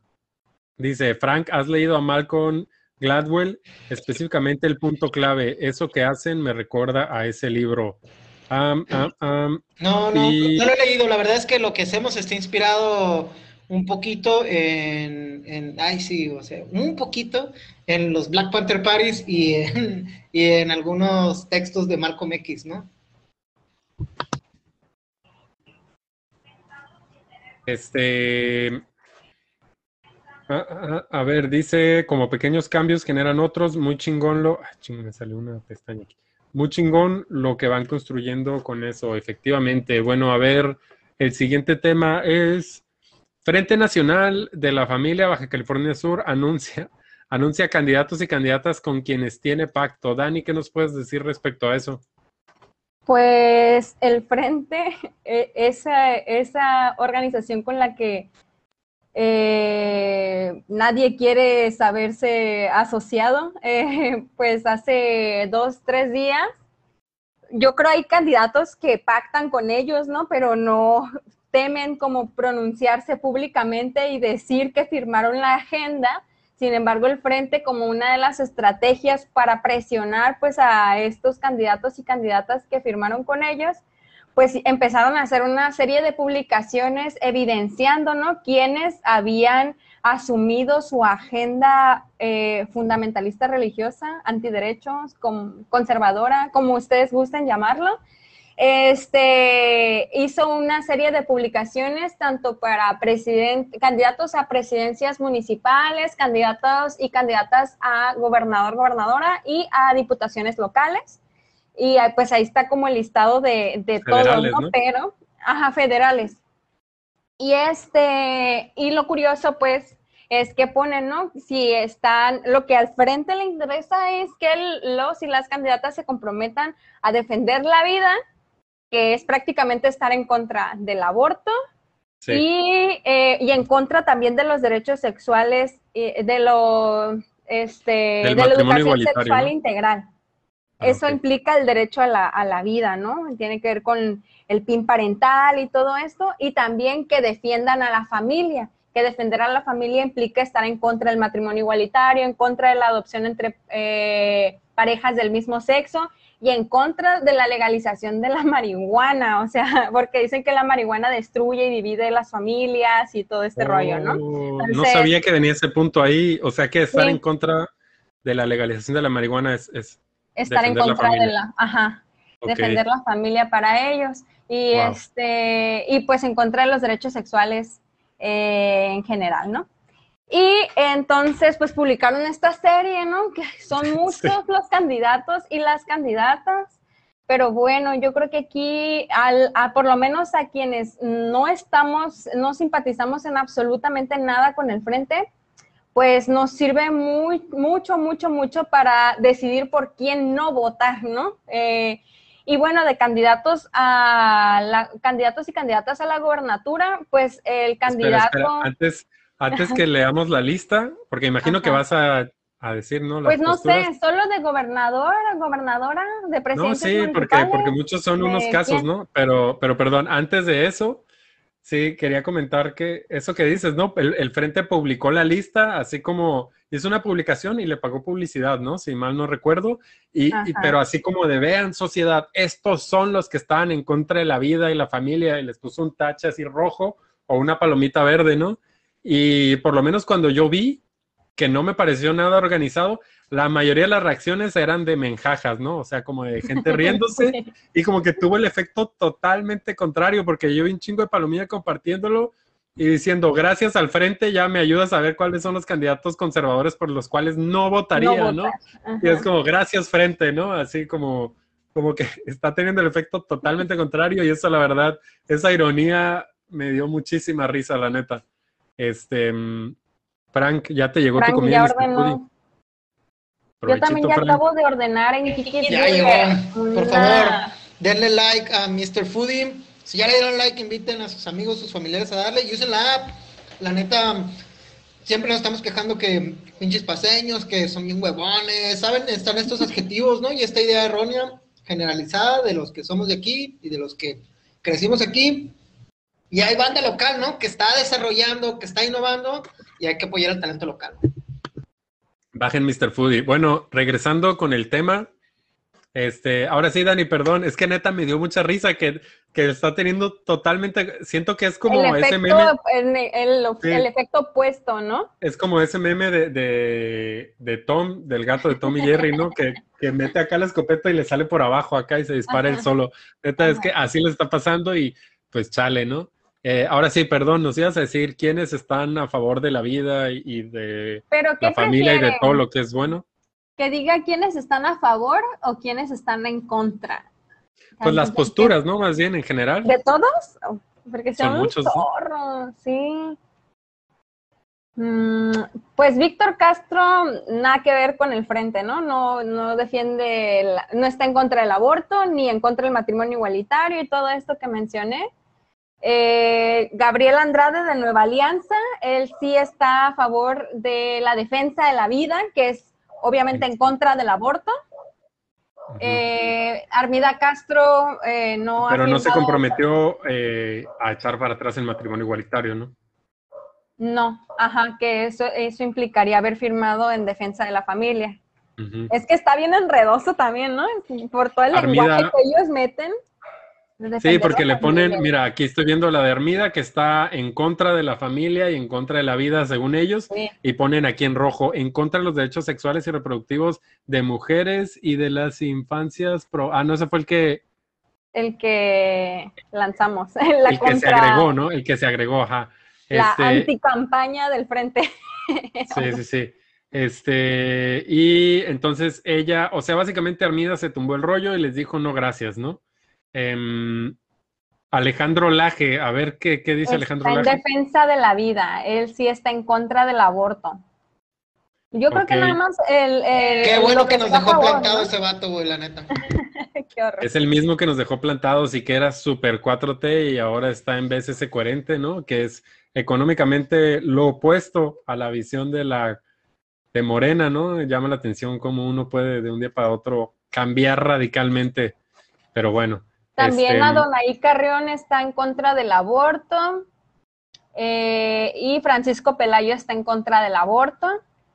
Pero no sé, pero me llama la atención que ni siquiera Adonai Carrión está en contra, está a favor de echar para atrás los derechos, ¿no? De la es que si firmaron con la comunidad LGBT, prácticamente no se pueden comprometer en dos agendas que se contraponen, o sea, no pueden. O sí pueden. Mm, pues no deberían, o sea, ah, estarían en conflicto, entrarían en un chorro de conflicto, ¿no? O sea, cómo firmas a uno y le firmas al otro también, ¿no? Y ahí es como que bien interesante ver que la agenda de la comunidad LGBT está mucho más fuerte, ¿no? La progresividad de los derechos humanos está por encima de estas visiones retrógradas del derecho, ¿no? Entonces, pudo más... también se tumbó el rollo, ¿no? No les hizo Ajá, segunda en no ninguno de los puntos. segunda, Ramón Eh, Parra tampoco, Pancho Pelayo se dice a favor de la vida contra y, el aborto. y lo pusieron en contra de la defensa de la familia, es decir, no les hizo segunda en lo que tuviera que ver con el matrimonio igualitario y esas cosas, ¿no? Eh, Manuel Derzepanian eh, dijo que no a todo también, les aplicó el visto. Elizabeth Guayas también, visto, visto, les dijo que no. Alejandro Parra, digo, Ramón Parra, que es Alejandro Ramón Alejandro Parra, este también negativo, sale en rojo ahí, o sea, no se comprometió nada con ellos. Y bueno, aquí no vienen los diputados federales, pero no me acuerdo exactamente cómo están, pero Son diferentes publicaciones. Tienen otra para presidencias municipales y otra para diputaciones. pues en, en resumen, En resumen, Para- todo el PES es el que sí El se PES. comprometió a favor, eh, en contra del aborto y en contra del matrimonio igualitario y la legalización de la marihuana. Entonces, el PES, así, todo. Oye, pero no había una eh, candidata LGBT en el PES Sí, y pero firmó en contra del matrimonio. Ah, no sé. nada más están candidatos, candidatas, eh, presidencias municipales, gobernador, gobernadora y diputaciones federales. No han puesto diputaciones locales, entonces no sabemos todavía. Y también todo el gabinete de eh, esta, ¿cómo se llama? Eh, Neueswander, eh. Marcela. Ella también todo su gabinete para entrar a la regiduría, en el caso de que ella quedara, también todos están, firmaron los dos eh, pactos con el frente, ¿no? Pa- para defender la vida y para defender la familia. Todos por el PES. Y, y Daniela, no, perdón, debe decir Daniela, Lorenia, ¿cómo se apellida? Lorenia, Linet. Montaño. a Lorenia Montaño, eh, diputada del PES, ¿no? También polémica, También la de la mordida, por si no se acuerdan. Em, sí, la que mordió a la diputada Rosalba, ¿no? Bueno, entre las dos se mordieron, creo. Eh, bueno, entre ella eh, va de candidata a diputada federal. Em, ella, obviamente, a favor de todo lo que Y propone. Rigo el- Mares también.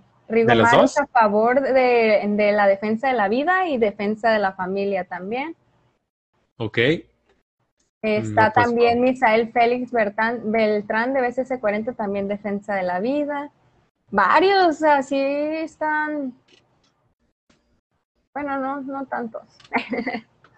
Dice, dice por aquí quiénes están a favor, José? Murillo también a favor de la vida y a favor de la familia. Pues es del Este PES. diputado. Es mi diputado, eso. Y Gustavo López también, sí, cómo no. Claro que sí, como no. Este dice aquí José Benito González, hicieron una tabla el otro día, la subieron a la fragata.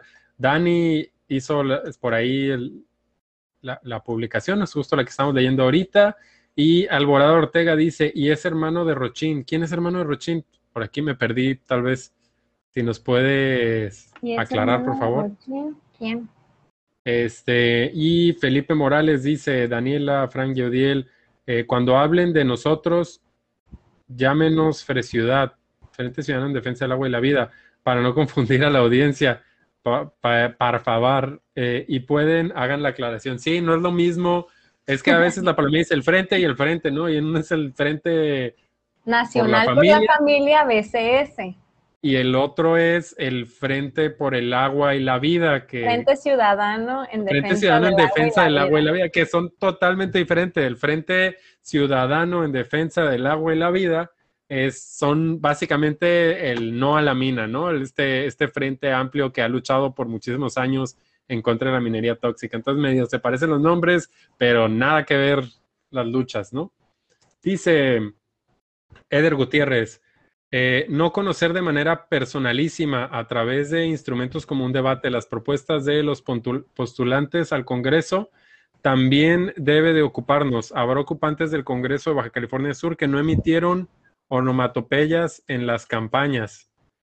Dice Alborada Ortega Laje. Laje es hermano, De Rochín. eh, hermano de Rochín, literal, literal hermano. A ver, así. pásanos eso. ese- Sí, no sabíamos ese- ese ese chisme. dato. de Rochín, el presidente del PAN. Sería un buen, un buen dato, fíjate. Este,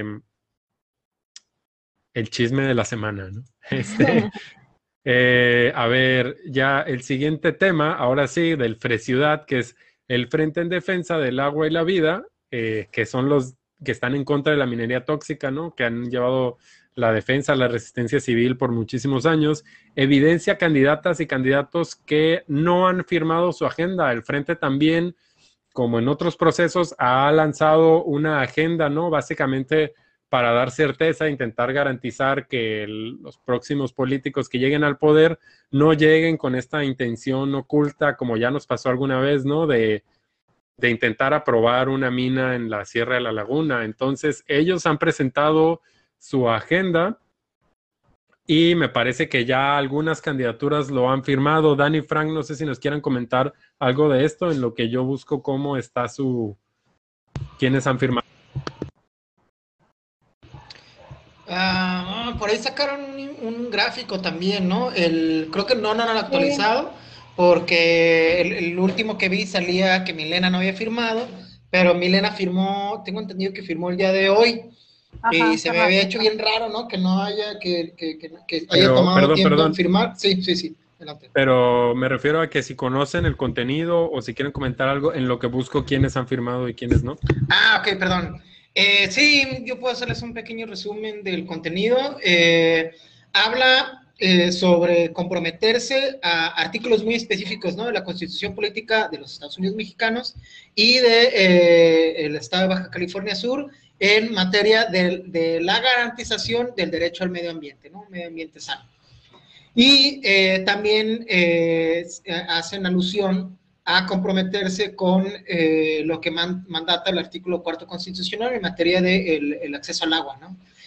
Y habiendo dicho eso, eh, también habla sobre compromisos muy puntuales para eh, mejorar las condiciones de accesibilidad al agua, ¿no? Una es que se utilice infraestructura hidráulica e ingenieril para que se infiltre el acuífero, ¿no? Y contribuir a que se reduzca el estrés hídrico que se vive actualmente. Eh, otro de los compromisos que por ahí se les pide es a no aprobar ninguna obra eh, público-privada que pueda poner en riesgo eh, eh, el, el, medio ambiente en todos sus ámbitos, ¿no? Sea marítimo, sea, sea flora terrestre, ¿no? Como pueden ser las dunas, sea, bueno, también terrestre pueden ser las áreas naturales protegidas, las reservas, las zonas, ¿no? Como Sofemat y eh, también la, pues la, aquellos que violen eh, el plan de desarrollo urbano. Y esas son algunas cosas que hasta ahorita me acuerdo. No sé si tú ya lo tienes en la mano, Judiel, y si no, seguramente Felipe Morales Ramírez nos puede eh, corregir. Felipe, que es parte del Frente en Defensa, Frente Ciudadano en Defensa del Agua y la Vida, no el otro frente, o bueno, no sé si secretamente sea parte también del Frente en Defensa de la Familia. Eh, Felipe, si nos puedes comentar aquí algún punto que se nos haya pasado, ya encontré yo la imagen que ellos tienen, ellos tienen ahí en, en, la página de Facebook del Frente Ciudadano en Defensa del Agua y la Vida, tienen... Eh, un mosaico con las fotos de todos los candidatos y candidatas a la alcaldía de La Paz y vienen en color, acá como cuando juegas Street Fighter o algo así, vienen todos acá, los que ya lo firmaron, y vienen en rojo así los que todavía no lo han desbloqueado, ¿no? Entonces, comprometidísimos con el medio ambiente, vienen aquí a Azucena Mesa, que ya firmó, Guadalupe Taylor de Fuerza por México, Jesús Taylor de de redes sociales progresistas. Lavinia Núñez no ha firmado, Marcela Noyensvander no ha firmado, Milena Quiroga aquí aparece que no ha firmado, pero ya firmó hace rato y aún no se actualiza. Por ahí nos ponía Felipe que efectivamente Milena ya firmó y Noemí Loza de Baja California Sur Coherente ya firmó también. Ricardo Barroso del Megazord Unidos contra ti, decía Ricardo Pérez, este no ha firmado. Y en Cuevas de Nueva Alianza Baja California Sur tampoco ha firmado. Oye, la Dani desapareció, ¿no? Se la llevó al frente. Se la llevó Mr. Foodie. Ahorita les acabamos de compartir una vez más el link, nuestro patrocinador oficial. Ah, de, salió por su pedido. Salió por su pedido, por favor, ayúdenos a darle like a Mr. Foodie y a utilizar la app más que nada, ¿no? Más que darle like, utilizar la app, por favor. Impulsemos el... Eh, ¿Qué dije hace rato? El talento local. consumo local. Y el consumo local. Consumo local. Dice Felipe Morales, es correcto. Hoy lunes firmó Milena Morena más PT Ánimo, puro para adelante. Y luego Iván Arnaud dice, se deben regular los car que usen hidrolavadoras obligatoriamente y se verifique la eficiencia. Sí, totalmente. Y yo creo que cada vez más la raza se está volviendo más crítica, ¿no? Eh, con todo comercio que utilice agua, con toda industria que utilice agua, incluyendo las refresqueras, ¿no? Ya se le está yendo eh, la opinión pública un poco ahí más consciente. Dice la fragata, dice, no olviden darle like a Mr. Foodie, efectivamente. Y pues Dani está afuera recogiendo su pedido, creo que ya regresó. Este, eh, eh, eh, Dani, ¿ya estás de regreso? Sí, ya, ya estoy. ¿Qué pediste? A ver, ¿qué te llegó? Ay, no, no manchen, plebes, me pasé de lanza. Pedí un, un super burro perro, no es perrón, algo así. ¿De dónde? Ya sé. De Kiki's Burger. A ver. no me acuerdo cómo se llama, pero es un super burro de pastor, super burro extremo me parece, con carne al pastor y queso, y aguacate, y está bien enorme. a ver, enséñalo, enséñalo. Del Kiki's Burger, órale, saludos a la Dalia, buena amiga ahí de las brigadas. Y al, Kikis. Y al Muchas gracias a Mr. Foodie. Voy a cenar bien rico hoy. Yo todavía no he pedido nada. Dice José Benito, ¿se trabó? Este, no, no se ha trabado, te trabaste tú, yo creo, tu internet, no que ya habías pagado, pues. Eh, Ernesto Aguilar dice, refresqueras y cerveceras, sí, pues la neta, la raza cada vez está poniendo más consciente, ¿no? De lo que implica el consumo de agua y las industrias relacionadas. A ver, nuestro breve, nuestro breve programa de media hora ya casi va para las dos horas como por tercera o cuarta vez, ¿no? Consecutiva. Este, a ver, a ver, por aquí y todavía falta unos temas. Eh, las propiedades de, a ver, vámonos rápido ya con los últimos, pues, para no lanzarnos las dos horas. Dice las propiedades de Pancho Covarrubias, de Pancho Pelayo Covarrubias. Dani, ¿nos quieres comentar algo al respecto? O Frank, no sé. Pues de acuerdo al 3 de 3, ¿no? Que publicaron recientemente, pues se evidenció ahí eh, la en la declaración patrimonial de Pancho Pelayo Covarrubias, que eh, declaró que en un día había comprado tres propiedades de un valor pues bastante alto y el cuestionamiento es de dónde sacó para comprar en un día tres propiedades de ese valor.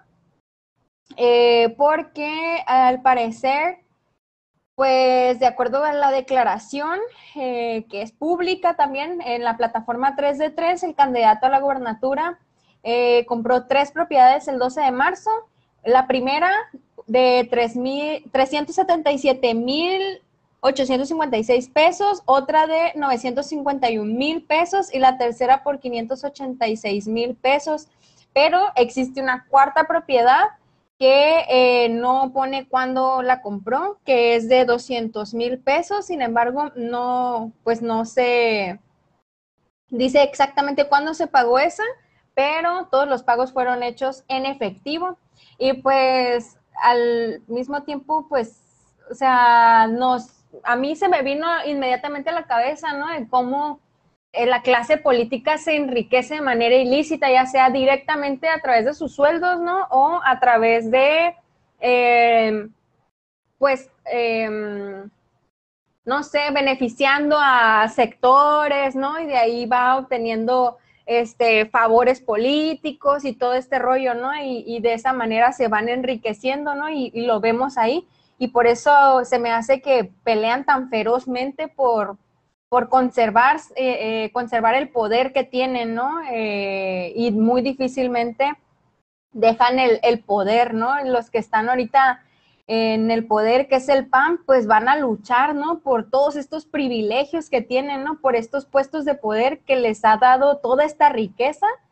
y pues no quieren soltarlo, obviamente, ¿no? Porque pues de eso han vivido y de eso gozan, ¿no? Son los privilegios que gozan, prácticamente se derivan de ese poder político que tienen estas dinastías, aparte, ¿no? Familiares que ya habíamos mencionado anteriormente. Y pues eso pueden, pueden revisar, al igual como ya presentamos quienes han firmado las agendas del Manglito, del Frente por la Familia Natural, para que no voten por ellos, y eh, también la del Presidao, y también para que chequen la 3 de 3 para que estén bien informados de cada uno de los candidatos y candidatas y su voto sea bien informado, libre y bien consciente también, ¿no? Entonces, ahí también mientras informamos les vamos dando pistas de, dónde pueden ustedes encontrar más información para, para emitir un voto súper informado estas próximas elecciones. Sobre, bueno, pues esto surgió a raíz de las declaraciones 3 de 3. Eh, ahorita, justo mientras nos platicabas esto, entré a la página 3 de 3 bcs.mx. Aquí les puse el link en la transmisión a la palomilla que nos esté viendo en vivo. Em, y no sé si, pues es la primera vez que entro desde que se publicó esta página, apenas se habilitó la semana pasada, me parece, ¿no?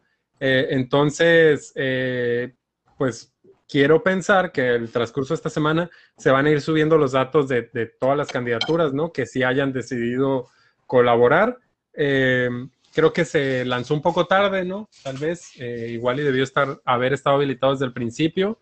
Eh, para darles más tiempo, pero bueno, eh, ahorita si entro, estoy entrando aquí a, la página y no sé si no sé navegar en la plataforma, pero solo me aparecen cuatro, cuatro candidaturas en general, ¿no? Que ya declararon su 3 de 3, que es Bojorques, Borges, Luis Leonardo, candidato no sé de dónde, pero de Fuerza por México.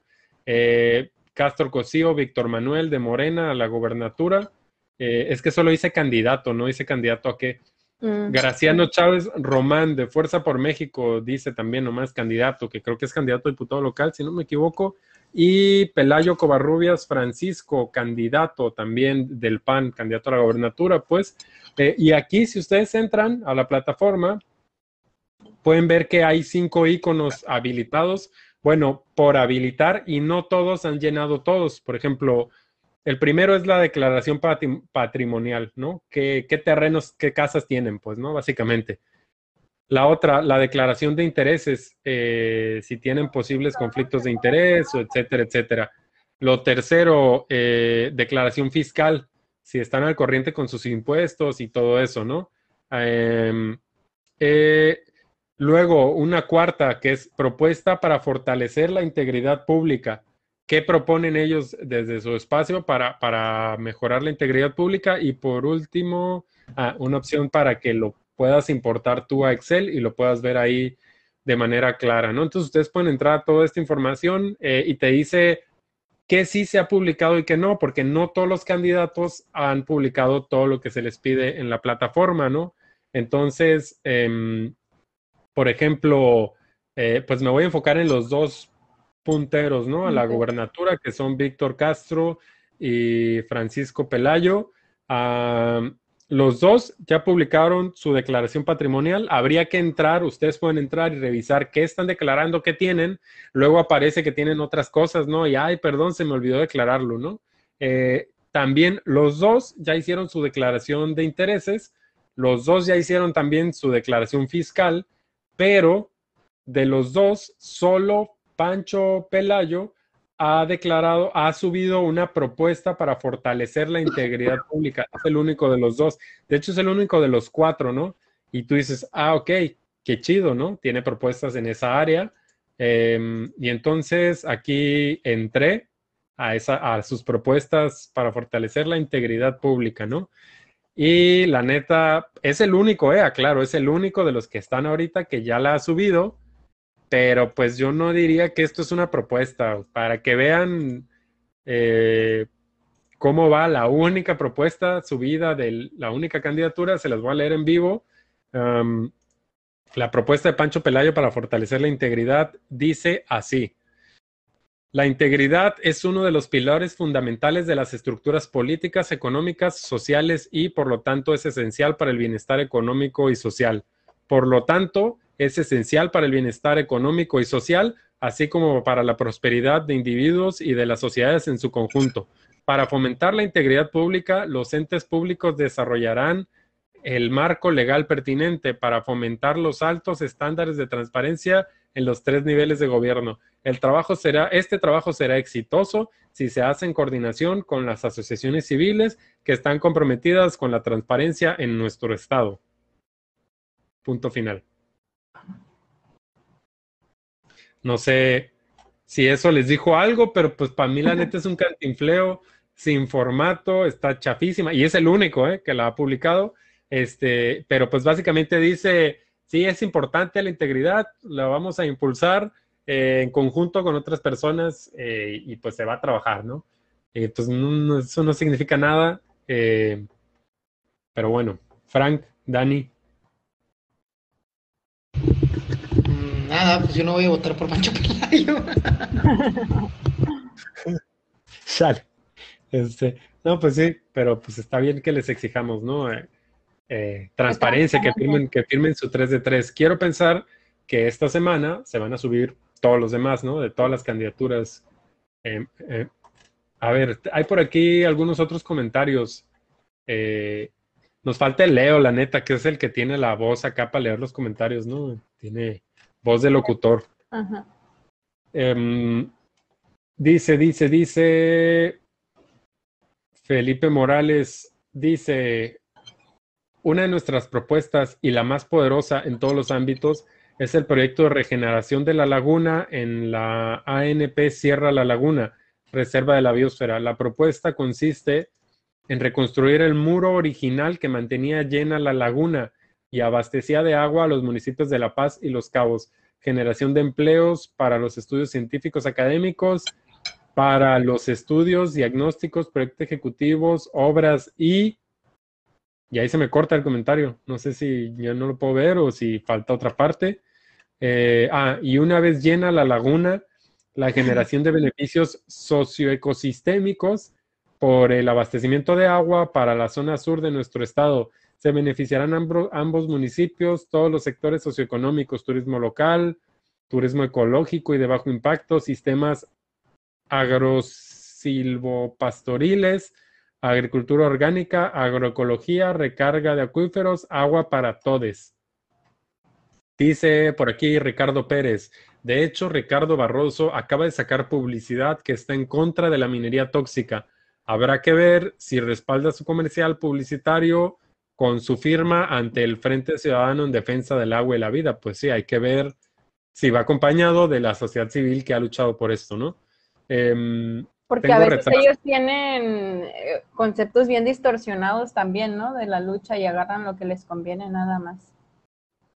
José Benito González dice, tengo retraso de, trans, de transmisión, supongo que quiso decir. Eh, José Benito González dice, le pasó el tip Alfredo Adame, no me acuerdo a quién, si ya nos perdimos en la plática.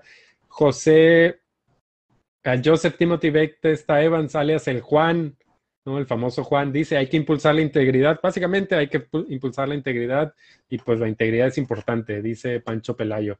Daniela Reyes dice aquí, Palomilla está súper rico mi burro extremo del Kikis Burger. Quienes ya lo han probado, no me dejarán mentir, le pedí de carne al pastor, pueden pedirlo a través de Mr. Food y patrocinador oficial y único, si es cierto, y el único de la fragata. Gracias. Dice, si dio hambre, ¿sabe qué modo? ¿Cuál es la minería no tóxica? Buena pregunta. Este, Aunque minería sustentable, luego traían en las campañas pasadas, ¿no? No se quitaban de la boca el concepto de minería sustentable y sabes que Yo recuerdo muy bien que cuando se hizo una de las varias manifestaciones en la explanada, en la Plaza de la Reforma, si ustedes no saben, pero sí se llama la explanada que está enfrente del Palacio de Gobierno, recuerdo mm. perfectamente que eh, Donde Gisela Páez hizo cantos evangélicos. Ah, ándale, esa es la plaza. De siendo diputada. Donde Gustavo López acarreó gente. Ah, sí, esa misma plaza. Ah. Eh, donde, donde reventar, ahí donde juntaron la gente para reventarla. bueno, en ese lugar, eh, recuerdo perfectamente en una de las muchas manifestaciones, cuando se dio el cambio de uso de suelo, hace seis años ya casi, más o menos, en el gobierno periodista de Estela Ponce Beltrán. Eh, que, em, Estaba es- este, la vato, este vato muy bien peinado que es, que era secretario de gobierno con, ahora con Carlos Mendoza. Este Eh, Álvaro de la Peña o cuál? Álvaro La Peña, Álvaro La Peña salió a atender ¿no? a la turba de personas que estábamos enfurecidas por el cambio de suelo y decía cosas lógicas, ¿no? Decía que no es una televisión del gobierno del Estado, que podemos emitir solo un, un- una, ¿cómo se llama? Que pueden emitir un comunicado, etcétera, etcétera. Pero yo recuerdo muy bien que, que el Piojo, este, Carlos Rafael, alias el Piojo, conocido entre la polémica con el Piojo, le decía, ¿no? Oye, es que queremos que ustedes se manifiesten contra la minería a cielo abierto en la Sierra de la Laguna. Y le dijo Álvaro La Peña, no, no, nosotros no podemos decir eso, solo estamos en contra de la mina tóxica. Pero esa es la mina tóxica, le decía el Piojo, ¿no? Le decía, necesitamos que usted salga a decir que está en contra de la minería a cielo abierto en la Sierra de la Laguna. No, no, no nos podemos comprometer a eso. Entonces, como, no mames, este pinche doble discurso, ¿no? Estamos en contra de la mina tóxica, pero nos tomamos el rollo con el problema real que está aquí, ¿no? Con nombre y apellido. Perdón, lo saqué a colación porque No, sí sí, lo sí, decía hace rato Dani, ¿no? De cómo tergiversan las palabras, hasta las prostituyen o las usan ah, eh, en una manera ya bien distorsionada, ¿no? A ver, yo creo que tú te vas a acordar mejor, Frank, porque es amigo tuyo. Este, pero yo tengo el ligero recuerdo que hace algunos años también, gente que jugaba con el lenguaje, ¿no? gente que jugaba Pensé con el lenguaje. Ramiro Ruiz, Sí. que es la clásica. De ese mero voy a hablar, ¿no? Porque Ramiro Ruiz era del, era del grupo, ¿no? De los que decían que no a la minería tóxica, sí a la minería responsable, ¿no? Y ya Era te decían, va a ser, va a ser minería responsable porque no se va a pasar de lanza y lo van a hacer bien, por eso es responsable, ¿no? Este, él era de esos, ¿no? Porque ahora la gente ya no se acuerda que Ramiro Ruiz apoyaba a, a la sierra, en- a, la- a la, a la mina en la sierra, ¿no? Y, y un- un- su director de campaña era uno de eh, los líderes de San Antonio que estaba a favor de la minería a cielo abierto, ¿no? Y también firmó por ahí un convenio con un patronato, un sindicato, no sé qué es, ¿no? De promineros. Había un grupo que prominó. que además sí. está con- consolidado por todos los líderes de San Antonio que están a favor de la minería a cielo abierto, ¿no? Entonces, esa persona que ahora es el líder, ¿no? Del Partido Movimiento Ciudadano, pues eso es lo que significa un voto para Partido Movimiento Líder Ciudadano en moral. California Sur, ¿no? El líder moral. De de. Movimiento Ciudadano. Este, buena suerte, Palomilla, de Movimiento Ciudadano. Dice el Juan, en donde se muerden las señoras, sí, ahí, ahí mismo, Juan, esa misma plaza. Este, bueno, no, porque la mordida fue a media, a una cuadra, A ¿no? una Ahí cuadra y media. Sí, pero más o menos por ahí. La mordida fue en la Juárez, ¿no? En la calle Juárez, allí entre Sí. Melitón Albáñez y Isabel Católica. en finanzas, en finanzas. Es como el carbón limpio, dice el Juan. ¿Qué no se llama Plaza de la Constitución? Dice el Leo. Eh, no, dice Frank que no. Pelea, dice, pelea. dice el neto, pero Gisela firmó la agenda LGBT. Vaya, vaya, Gisela. Páez. Eh, sí, lo firmó, de hecho, con Ricardo Barroso, ¿no? Eh, la neta, sí me hizo un poco cortocircuito ahí de que qué está pasando, ¿no? A lo mejor la obligaron, ¿no? pues tiene que quedar bien, no sé. Pudo más, a lo llegar. mejor, a lo mejor el, el Megazord dijo, no, esto sí no, ¿no? Este, el Megazord ideológico, unidos contra ti, decían por aquí.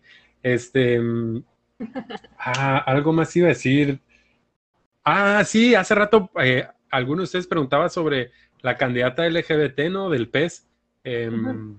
Que si no, no tienen una candidata LGBT, sí tienen una candidata. Y por ahí lo último que, que supe de ella fue una nota, precisamente no me acuerdo en qué medio, ¿no?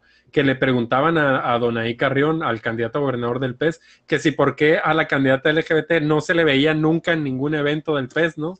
Este, ni con él. Y él decía, se llama Alma, pues, ¿no? Y él decía, no, si ella es el alma de la fiesta, ¿no? Acá haciendo un chistecito como para tumbarse el rollo del tema. Eh, pero pues así, así las cosas. Dice Gilberto Santisteban, dices que si, que- dicen que si dices Gisela Páez tres veces en el espejo, pierdes tus derechos. Chale, Gil, ¿cómo que vas llegando hasta ahora? Llevamos dos horas de programa, ya vamos a acabar. La neta, yo no me arriesgo a decirlo otras veces frente al espejo. Dice Ricardo Pérez, sí tienen, pero no le invitan a los eventos. Le aplican el visto, al parecer. Y dice Ernesto, y creo que Ramiro Ruiz es esposo de Lavinia, la candidata que grita Machine. Pues estás en lo correcto. La eh, candidata que regaña. Son la pareja del momento, ¿no? De Movimiento Ciudadano. Ah, ah, am. Ya, Son muchos comentarios aquí. del movimiento Dice- ciudadano. Dice que asco el chiste del alma en la fiesta ahí. Estaba luchando contra la obesidad, el Gil. Ah, ok. Este, pues ya. Ah, falta un tema. Falta un tema en este Mucho breve más. programa, ya saben. Justo cerrando las dos horas de este programa de media hora.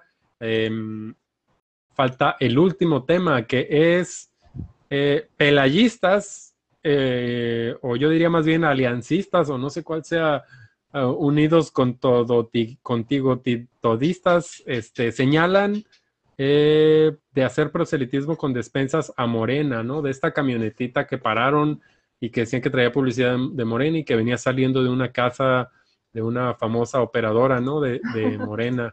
Este, mm, No sé si quieran comentar. el nombre aquí de la, de la señora del video. Según yo, la persona del video. yo no vi era- el video, perdón, yo no vi el video, vi la publicación nomás. Ahora sí, según, perdón. según yo, la persona que sale en el video era, era, no es, era operadora del Partido de Acción Nacional, ¿no? Entonces, ah, esto se presta para un montón de interpretaciones e inferencias. O sea, La está que sale hablando, dices tú. la que le quitan las llaves del carro, ¿no? Y que se le sube un vato ahí como de 120k a, a- quitarle las No, llaves del Lo carro. voy a ver, no lo vi. Y está, sí está acá un poquito medio violentón, ¿no? O sea, está zarra que estén repartiendo despensas, pero también está bien loco acá que se le metan en contra de su voluntad y le roben las llaves de su carro para exhibir y exponerla, ¿no? Está, parece un escenario, güey, más que realmente una videodenuncia, no sé. Pero si, es- si es el caso, pues que es un delito, ¿no? Si, o sea, si fuera para lo que ellos dicen y así, se tiene que perseguir. Dani, perdón, tú ibas a decir algo.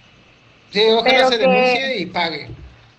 Al PAN lo hemos visto y a todos, o sea, todos los partidos, yo creo que ninguno lo podemos exentar de ese tipo de prácticas y qué lamentable, ¿no? Pero sí, bueno, la neta es que está cabrón hacerse los espantados cuando todas las elecciones hemos visto que todos los partidos han, todos han hecho lo mismo, ¿no? sí. Este, o a lo mejor los que no tienen dinero, ¿no? Pero no sé. A mí lo que me da más tristeza es que en los barrios, lamentablemente, la- las campañas políticas, en, o sea, ves, por ejemplo, el Manglito, el Pedregal, otras organizaciones, ¿no? De eh, barriales, eh, cuando llegan las elecciones, neta, los, los partidos lo que hacen es dividir y romper a veces las alianzas o el trabajo que ya se estaba haciendo en las colonias y me da como mucha tristeza ver ciudadanos y ciudadanas que al final son utilizados, Enfrentados, ¿no? ajá, son utilizados por los políticos para hacer el trabajo en la calle y todo este rollo, ¿no? Enfrentados, peleándose por, por defender a un candidato, un candidata, o, a- o, o quién sabe, motivados por la necesidad, ¿no? Entonces es como bien doloroso y bien profundo también ver ese tipo de escenas tan lamentables luego. Sí, la neta es algo, pues común, ¿no? En, en- cuando son procesos Malamente. electorales, malamente es algo común, o sea, hablando de esta polarización, ¿no? Y los clásicos de que no, yo me peleé con mi tío, con mi tía y no me habla desde entonces y así. La neta es bien difícil porque son tiempos, este, donde muchas veces nos rebasa la pasión, ¿no? Eh, eh, no sé, a muchas, muchos de nosotros, a to- bueno, a, a mí me ha pasado en tiempos anteriores, no sé, y cada vez con el tiempo como que tú mismo te dices, ¿no? Así, a ver, tengo que estar zen, no vale la pena pelearse con un amigo, con un conocido, este, eh, pero pues es difícil a veces, ¿no? Este, nos ganan las pasiones, somos seres humanos, pero, pero mi recomendación sería, Palomilla, sí, este, hay que defender nuestros ideales, tener nuestras posturas políticas, pero no agarrarla contra las personas, pues, ¿no? Pensando que todos, a veces es frustrante porque uno sí eh, intenta que el debate se quede en lo político, ¿no? Y no falta que tu interlocutor se lo tome personal, ¿no? Y te empiece a agredir o insultar a ti como persona o a tu familia o así. Ahí es donde dices, ay, qué difícil cuesta estar sereno. Bueno, pues esos ya no son ya te- compas, ¿no? También te sirve para saber de qué, de qué lado más cala iguana. A mí, eso es lo que me ha sucedido, ¿no? Mucha gente llevando el tema al ámbito personal y es como, ah, bueno, pues al parecer yo soy el único que te tiene un aprecio de cierta manera y no es recíproco, entonces la amistad a veces es unidireccional. Es una gran lección de las campañas y alejarse de esa gente luego es muy tóxico y, y, y- y- al final sirven de filtro. Y los que son compas, sean del color que estén, pues ahí se quedará, no pasa nada. Sí, este, pues eso, ¿no? A veces nos gana la pasión a todos, es normal, ¿no? Sobre todo entre más nos involucremos, creo yo, en los procesos, Pero pues recuerden que pasando el proceso electoral, todos vamos a seguir viviendo aquí en La Paz, pues, ¿no? Eh, y tenemos que construir comunidad entre todos. Y lo digo no solo para nosotros mismos, sino aquellos que se dedican a hacer videos o notas fake, ¿no? Eh, a hacer política con mentiras, a hacer que, a, editar videos, por ejemplo, para intentar que la gente odie a una persona, ¿no? Este es como, como qué triste forma de hacer política, ¿no? Eh, eh, sembrando el odio, ¿no? Y sembrando la desinformación y manipulando a tus conocidos, ¿no? Este, con mentiras deliberadamente para así convencerlos, ¿no? Así, pues, chale, ¿no? Em, y me hace pensar, me hace pensar que lejos están también los partidos de tener objetivos comunes, ¿no? O sea, que como que cada quien muy, muy enfocado hacia sus intereses, que es el poder, ¿no? Y enfrentan a la ciudadanía.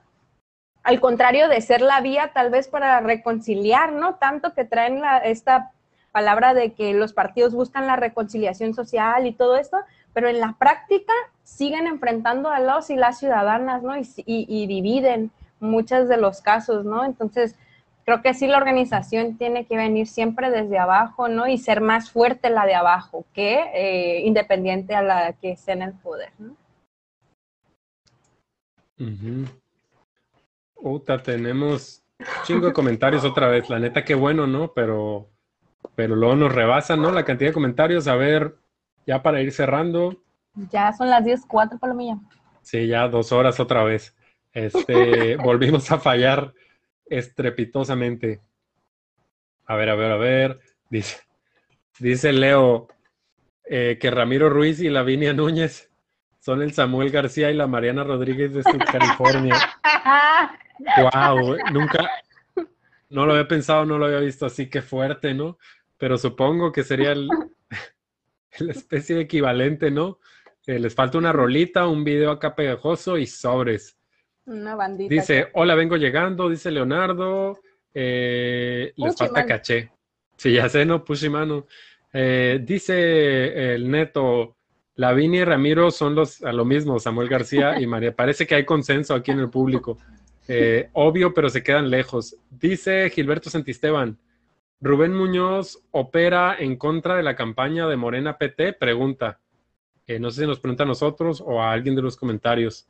Em, dice, y le contesta Leonardo, Rubén Muñoz opera en contra de todas. Eh, y si la señora fue utilizada, dice el Gil. Eh, sí, es lo que decía, ¿no? Puede ser, yo no he visto el video. dice, yo sí me peleé con mi tío desde hace muchos años pero pues el vato está bien pendejo, dice Leo. Yo también me he peleado con tíos, bueno, no, no sé si peleado sería la palabra, pero he discutido acaloradamente con mis tíos, eh, pero pues luego pasa, ¿no? Ya, em, pero he sabido de gente que les deja de hablar, ¿no? A sus familiares. lo que yo quiero saber es como cuántos huevos puedo comer al día. Ok, danos nombres, Jodiel, dice Neto. Este, Recuerden, burlarse de los candidatos y sus propuestas absurdas no nos hace más inteligentes o tontos, pero no votar sí nos hace menos inteligentes, dice José Benito González. Votar informados. Votar informados. Y si no, y si de plano ninguna de las opciones los convence, yo se los invitaría a ir a anular el voto, pues no anular quedándose en casa. ¿Por qué? Porque anular el voto luego encarece eh, los otros. Eh, luego, luego lo hablamos a profundidad, eh, porque si no, aquí nos vamos a agarrar otro rato. Pero, pero sí, pues luego el, universo de votos que se cuentan eh, pesa, ¿no? Para los partidos políticos. Entonces, al tú ir y sí anular tu voto, efectivamente, pues eleva el voto, la cantidad de votos nulos y, tiene ahí impactos, ¿no? dice, dice, dice, dice, oigan, ¿se puede decir por quienes no debemos votar? Pues, llegaste tarde, Gil. Llegaste tarde, Gil. Ya dijimos este, quiénes votaron con, quiénes pactaron con el Frente en defensa de la familia natural, quienes no han votado, eh, quienes no han pactado con el quienes no, no firmaron la agenda de LGBT y quien no ha firmado la agenda de los y las colonas del Manglito. Prácticamente esos son como nuestros guías. pero sí. son varias variables. Supongo que cada quien puede emitir su posición personal, ¿no? De, yo creo que no deberían votar por este u otro, o así, no sé. Dice, dice, dice Felipe Morales, ánimo, fragates, abrazos solidarios, gracias por su programa, buenas noches y nos vemos pronto. Gracias Felipe por andar aquí y por darnos más información sobre lo que pide el frente, ¿no? A los, a los y las candidatas. Dice, dice el doctor Alejandro Aguirre, que la energía que le aplica a la raza siga en lo postelectoral, en vigilar, proponer, acompañar y denunciar a las autoridades. Sí, totalmente de acuerdo, excelente comentario. De ahí surge ahora sí que la ciudadanía, ¿no? Como ya volvernos activos en la construcción de lo social. Dice eh, el Juan, ¿quién va a hacer el sitio nuevo de la vaquita del Aramburo en Facebook? Sí, por si se lo perdieron eh, esta página de la vaquita del Arámburo, que era hecha por algún fan, fue vendida o algo así, ¿no? Y ahora cambió de nombre y ya no existe, ¿no? Entonces está la, la zozobra en la sociedad paseña. Dice Leo, yo diría no participar, porque también está cabrón votar cuando ninguna opción ni te representa ni te convence. Buena esa, Leo, pelea entre tíos, dice José Benito González. Em, claro, por eso estoy aquí informándome. Y dice ¿Cuándo retoman sin voto? No hay dinero. Uh, buena pregunta y no se ve pronto en el horizonte. Saret, la vamos a hablar más a profundidad ya en otro programa. Es una propuesta interesante. No la seguimos presionando en, en este periodo porque creímos que Morena iba a presentar la propuesta, iba a pasar la propuesta que tenía López Obrador de bajar el 50% del presupuesto a los partidos, pero pues no pasó ni una ni otra, ¿no? Y entonces al final nada cambió en ese aspecto, o nada ha cambiado aún, por lo menos hasta ahorita, lo que tiene que ver con el financiamiento a partidos. Pues ya vamos cerrando, ya son las dos horas de programa otra vez. Eh, Frank, un mensaje de despedida, ahí estrenando micrófono. Pero que, soy mal, ya me dijeron por ahí en WhatsApp. Chingado. Ah, es que luego como que se mete, para eso necesitas acá el condoncito este que lleva el el micrófono y, y, esta. Pero creo que esto es el que te sirve, ¿no? para que no se escuche como el aire acá. Pues un mensajito eh, que nos inviten a darle like a la página de la fragata, invitar a otras personas, ¿no? Porque ya nos siguen por aquí, quiere decir que le un like que inviten a otras personas, unas cinco personitas de mucha confianza, que sepan que no se van a agüitar que los estén invitando a like y que estén seguros, eso nos ayuda un montón, para que más personas eh, pues conozcan este espacio que Yeudiel y Leonardo nos han invitado a Daniela y a mí a formar parte de su tripulación y tratar de eh, pues consolidar un medio de comunicación con postura política, porque es bien importante eh, sí tener una postura como medio, para ponerles un ejemplo, el New York Times tiene una postura abiertamente política demócrata y hay otros eh, medios que no voy a nombrar que son eh, abiertamente republicanos.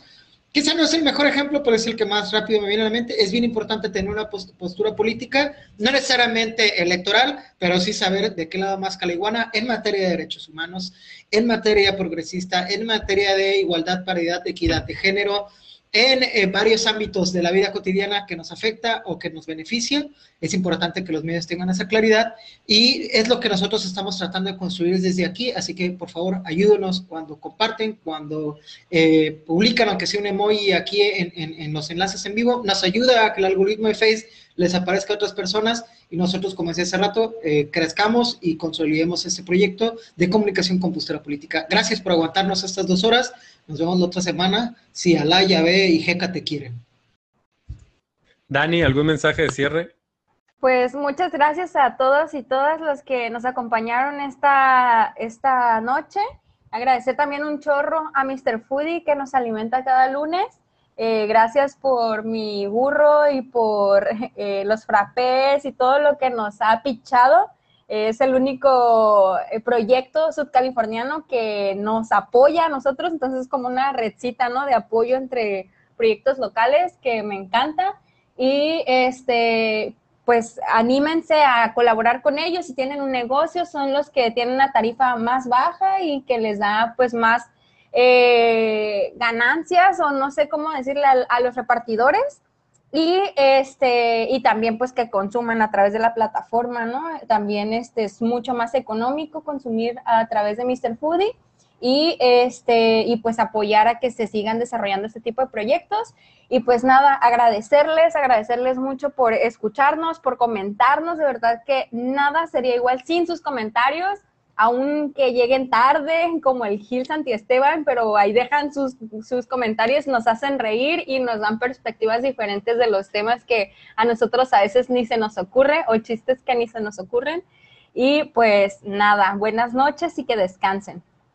Yo solo también ya mensaje de despedida. Eh, bueno, muchas gracias también de mi parte. Eh, pues ustedes, la palomilla que se conecta es la que hace el programa chido, la neta. Cuando ustedes nos faltan es muy aburrido. Em, gracias por estar acá.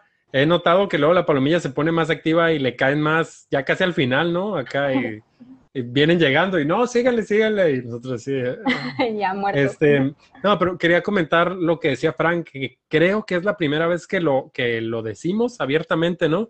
Pero este medio, pues claro que es un medio con postura política, ¿no? Em, me parece muy interesante que lo hayas dicho, Frank. Y sí, pues ya tenemos transmitiendo de manera prácticamente ininterrumpida más de un año.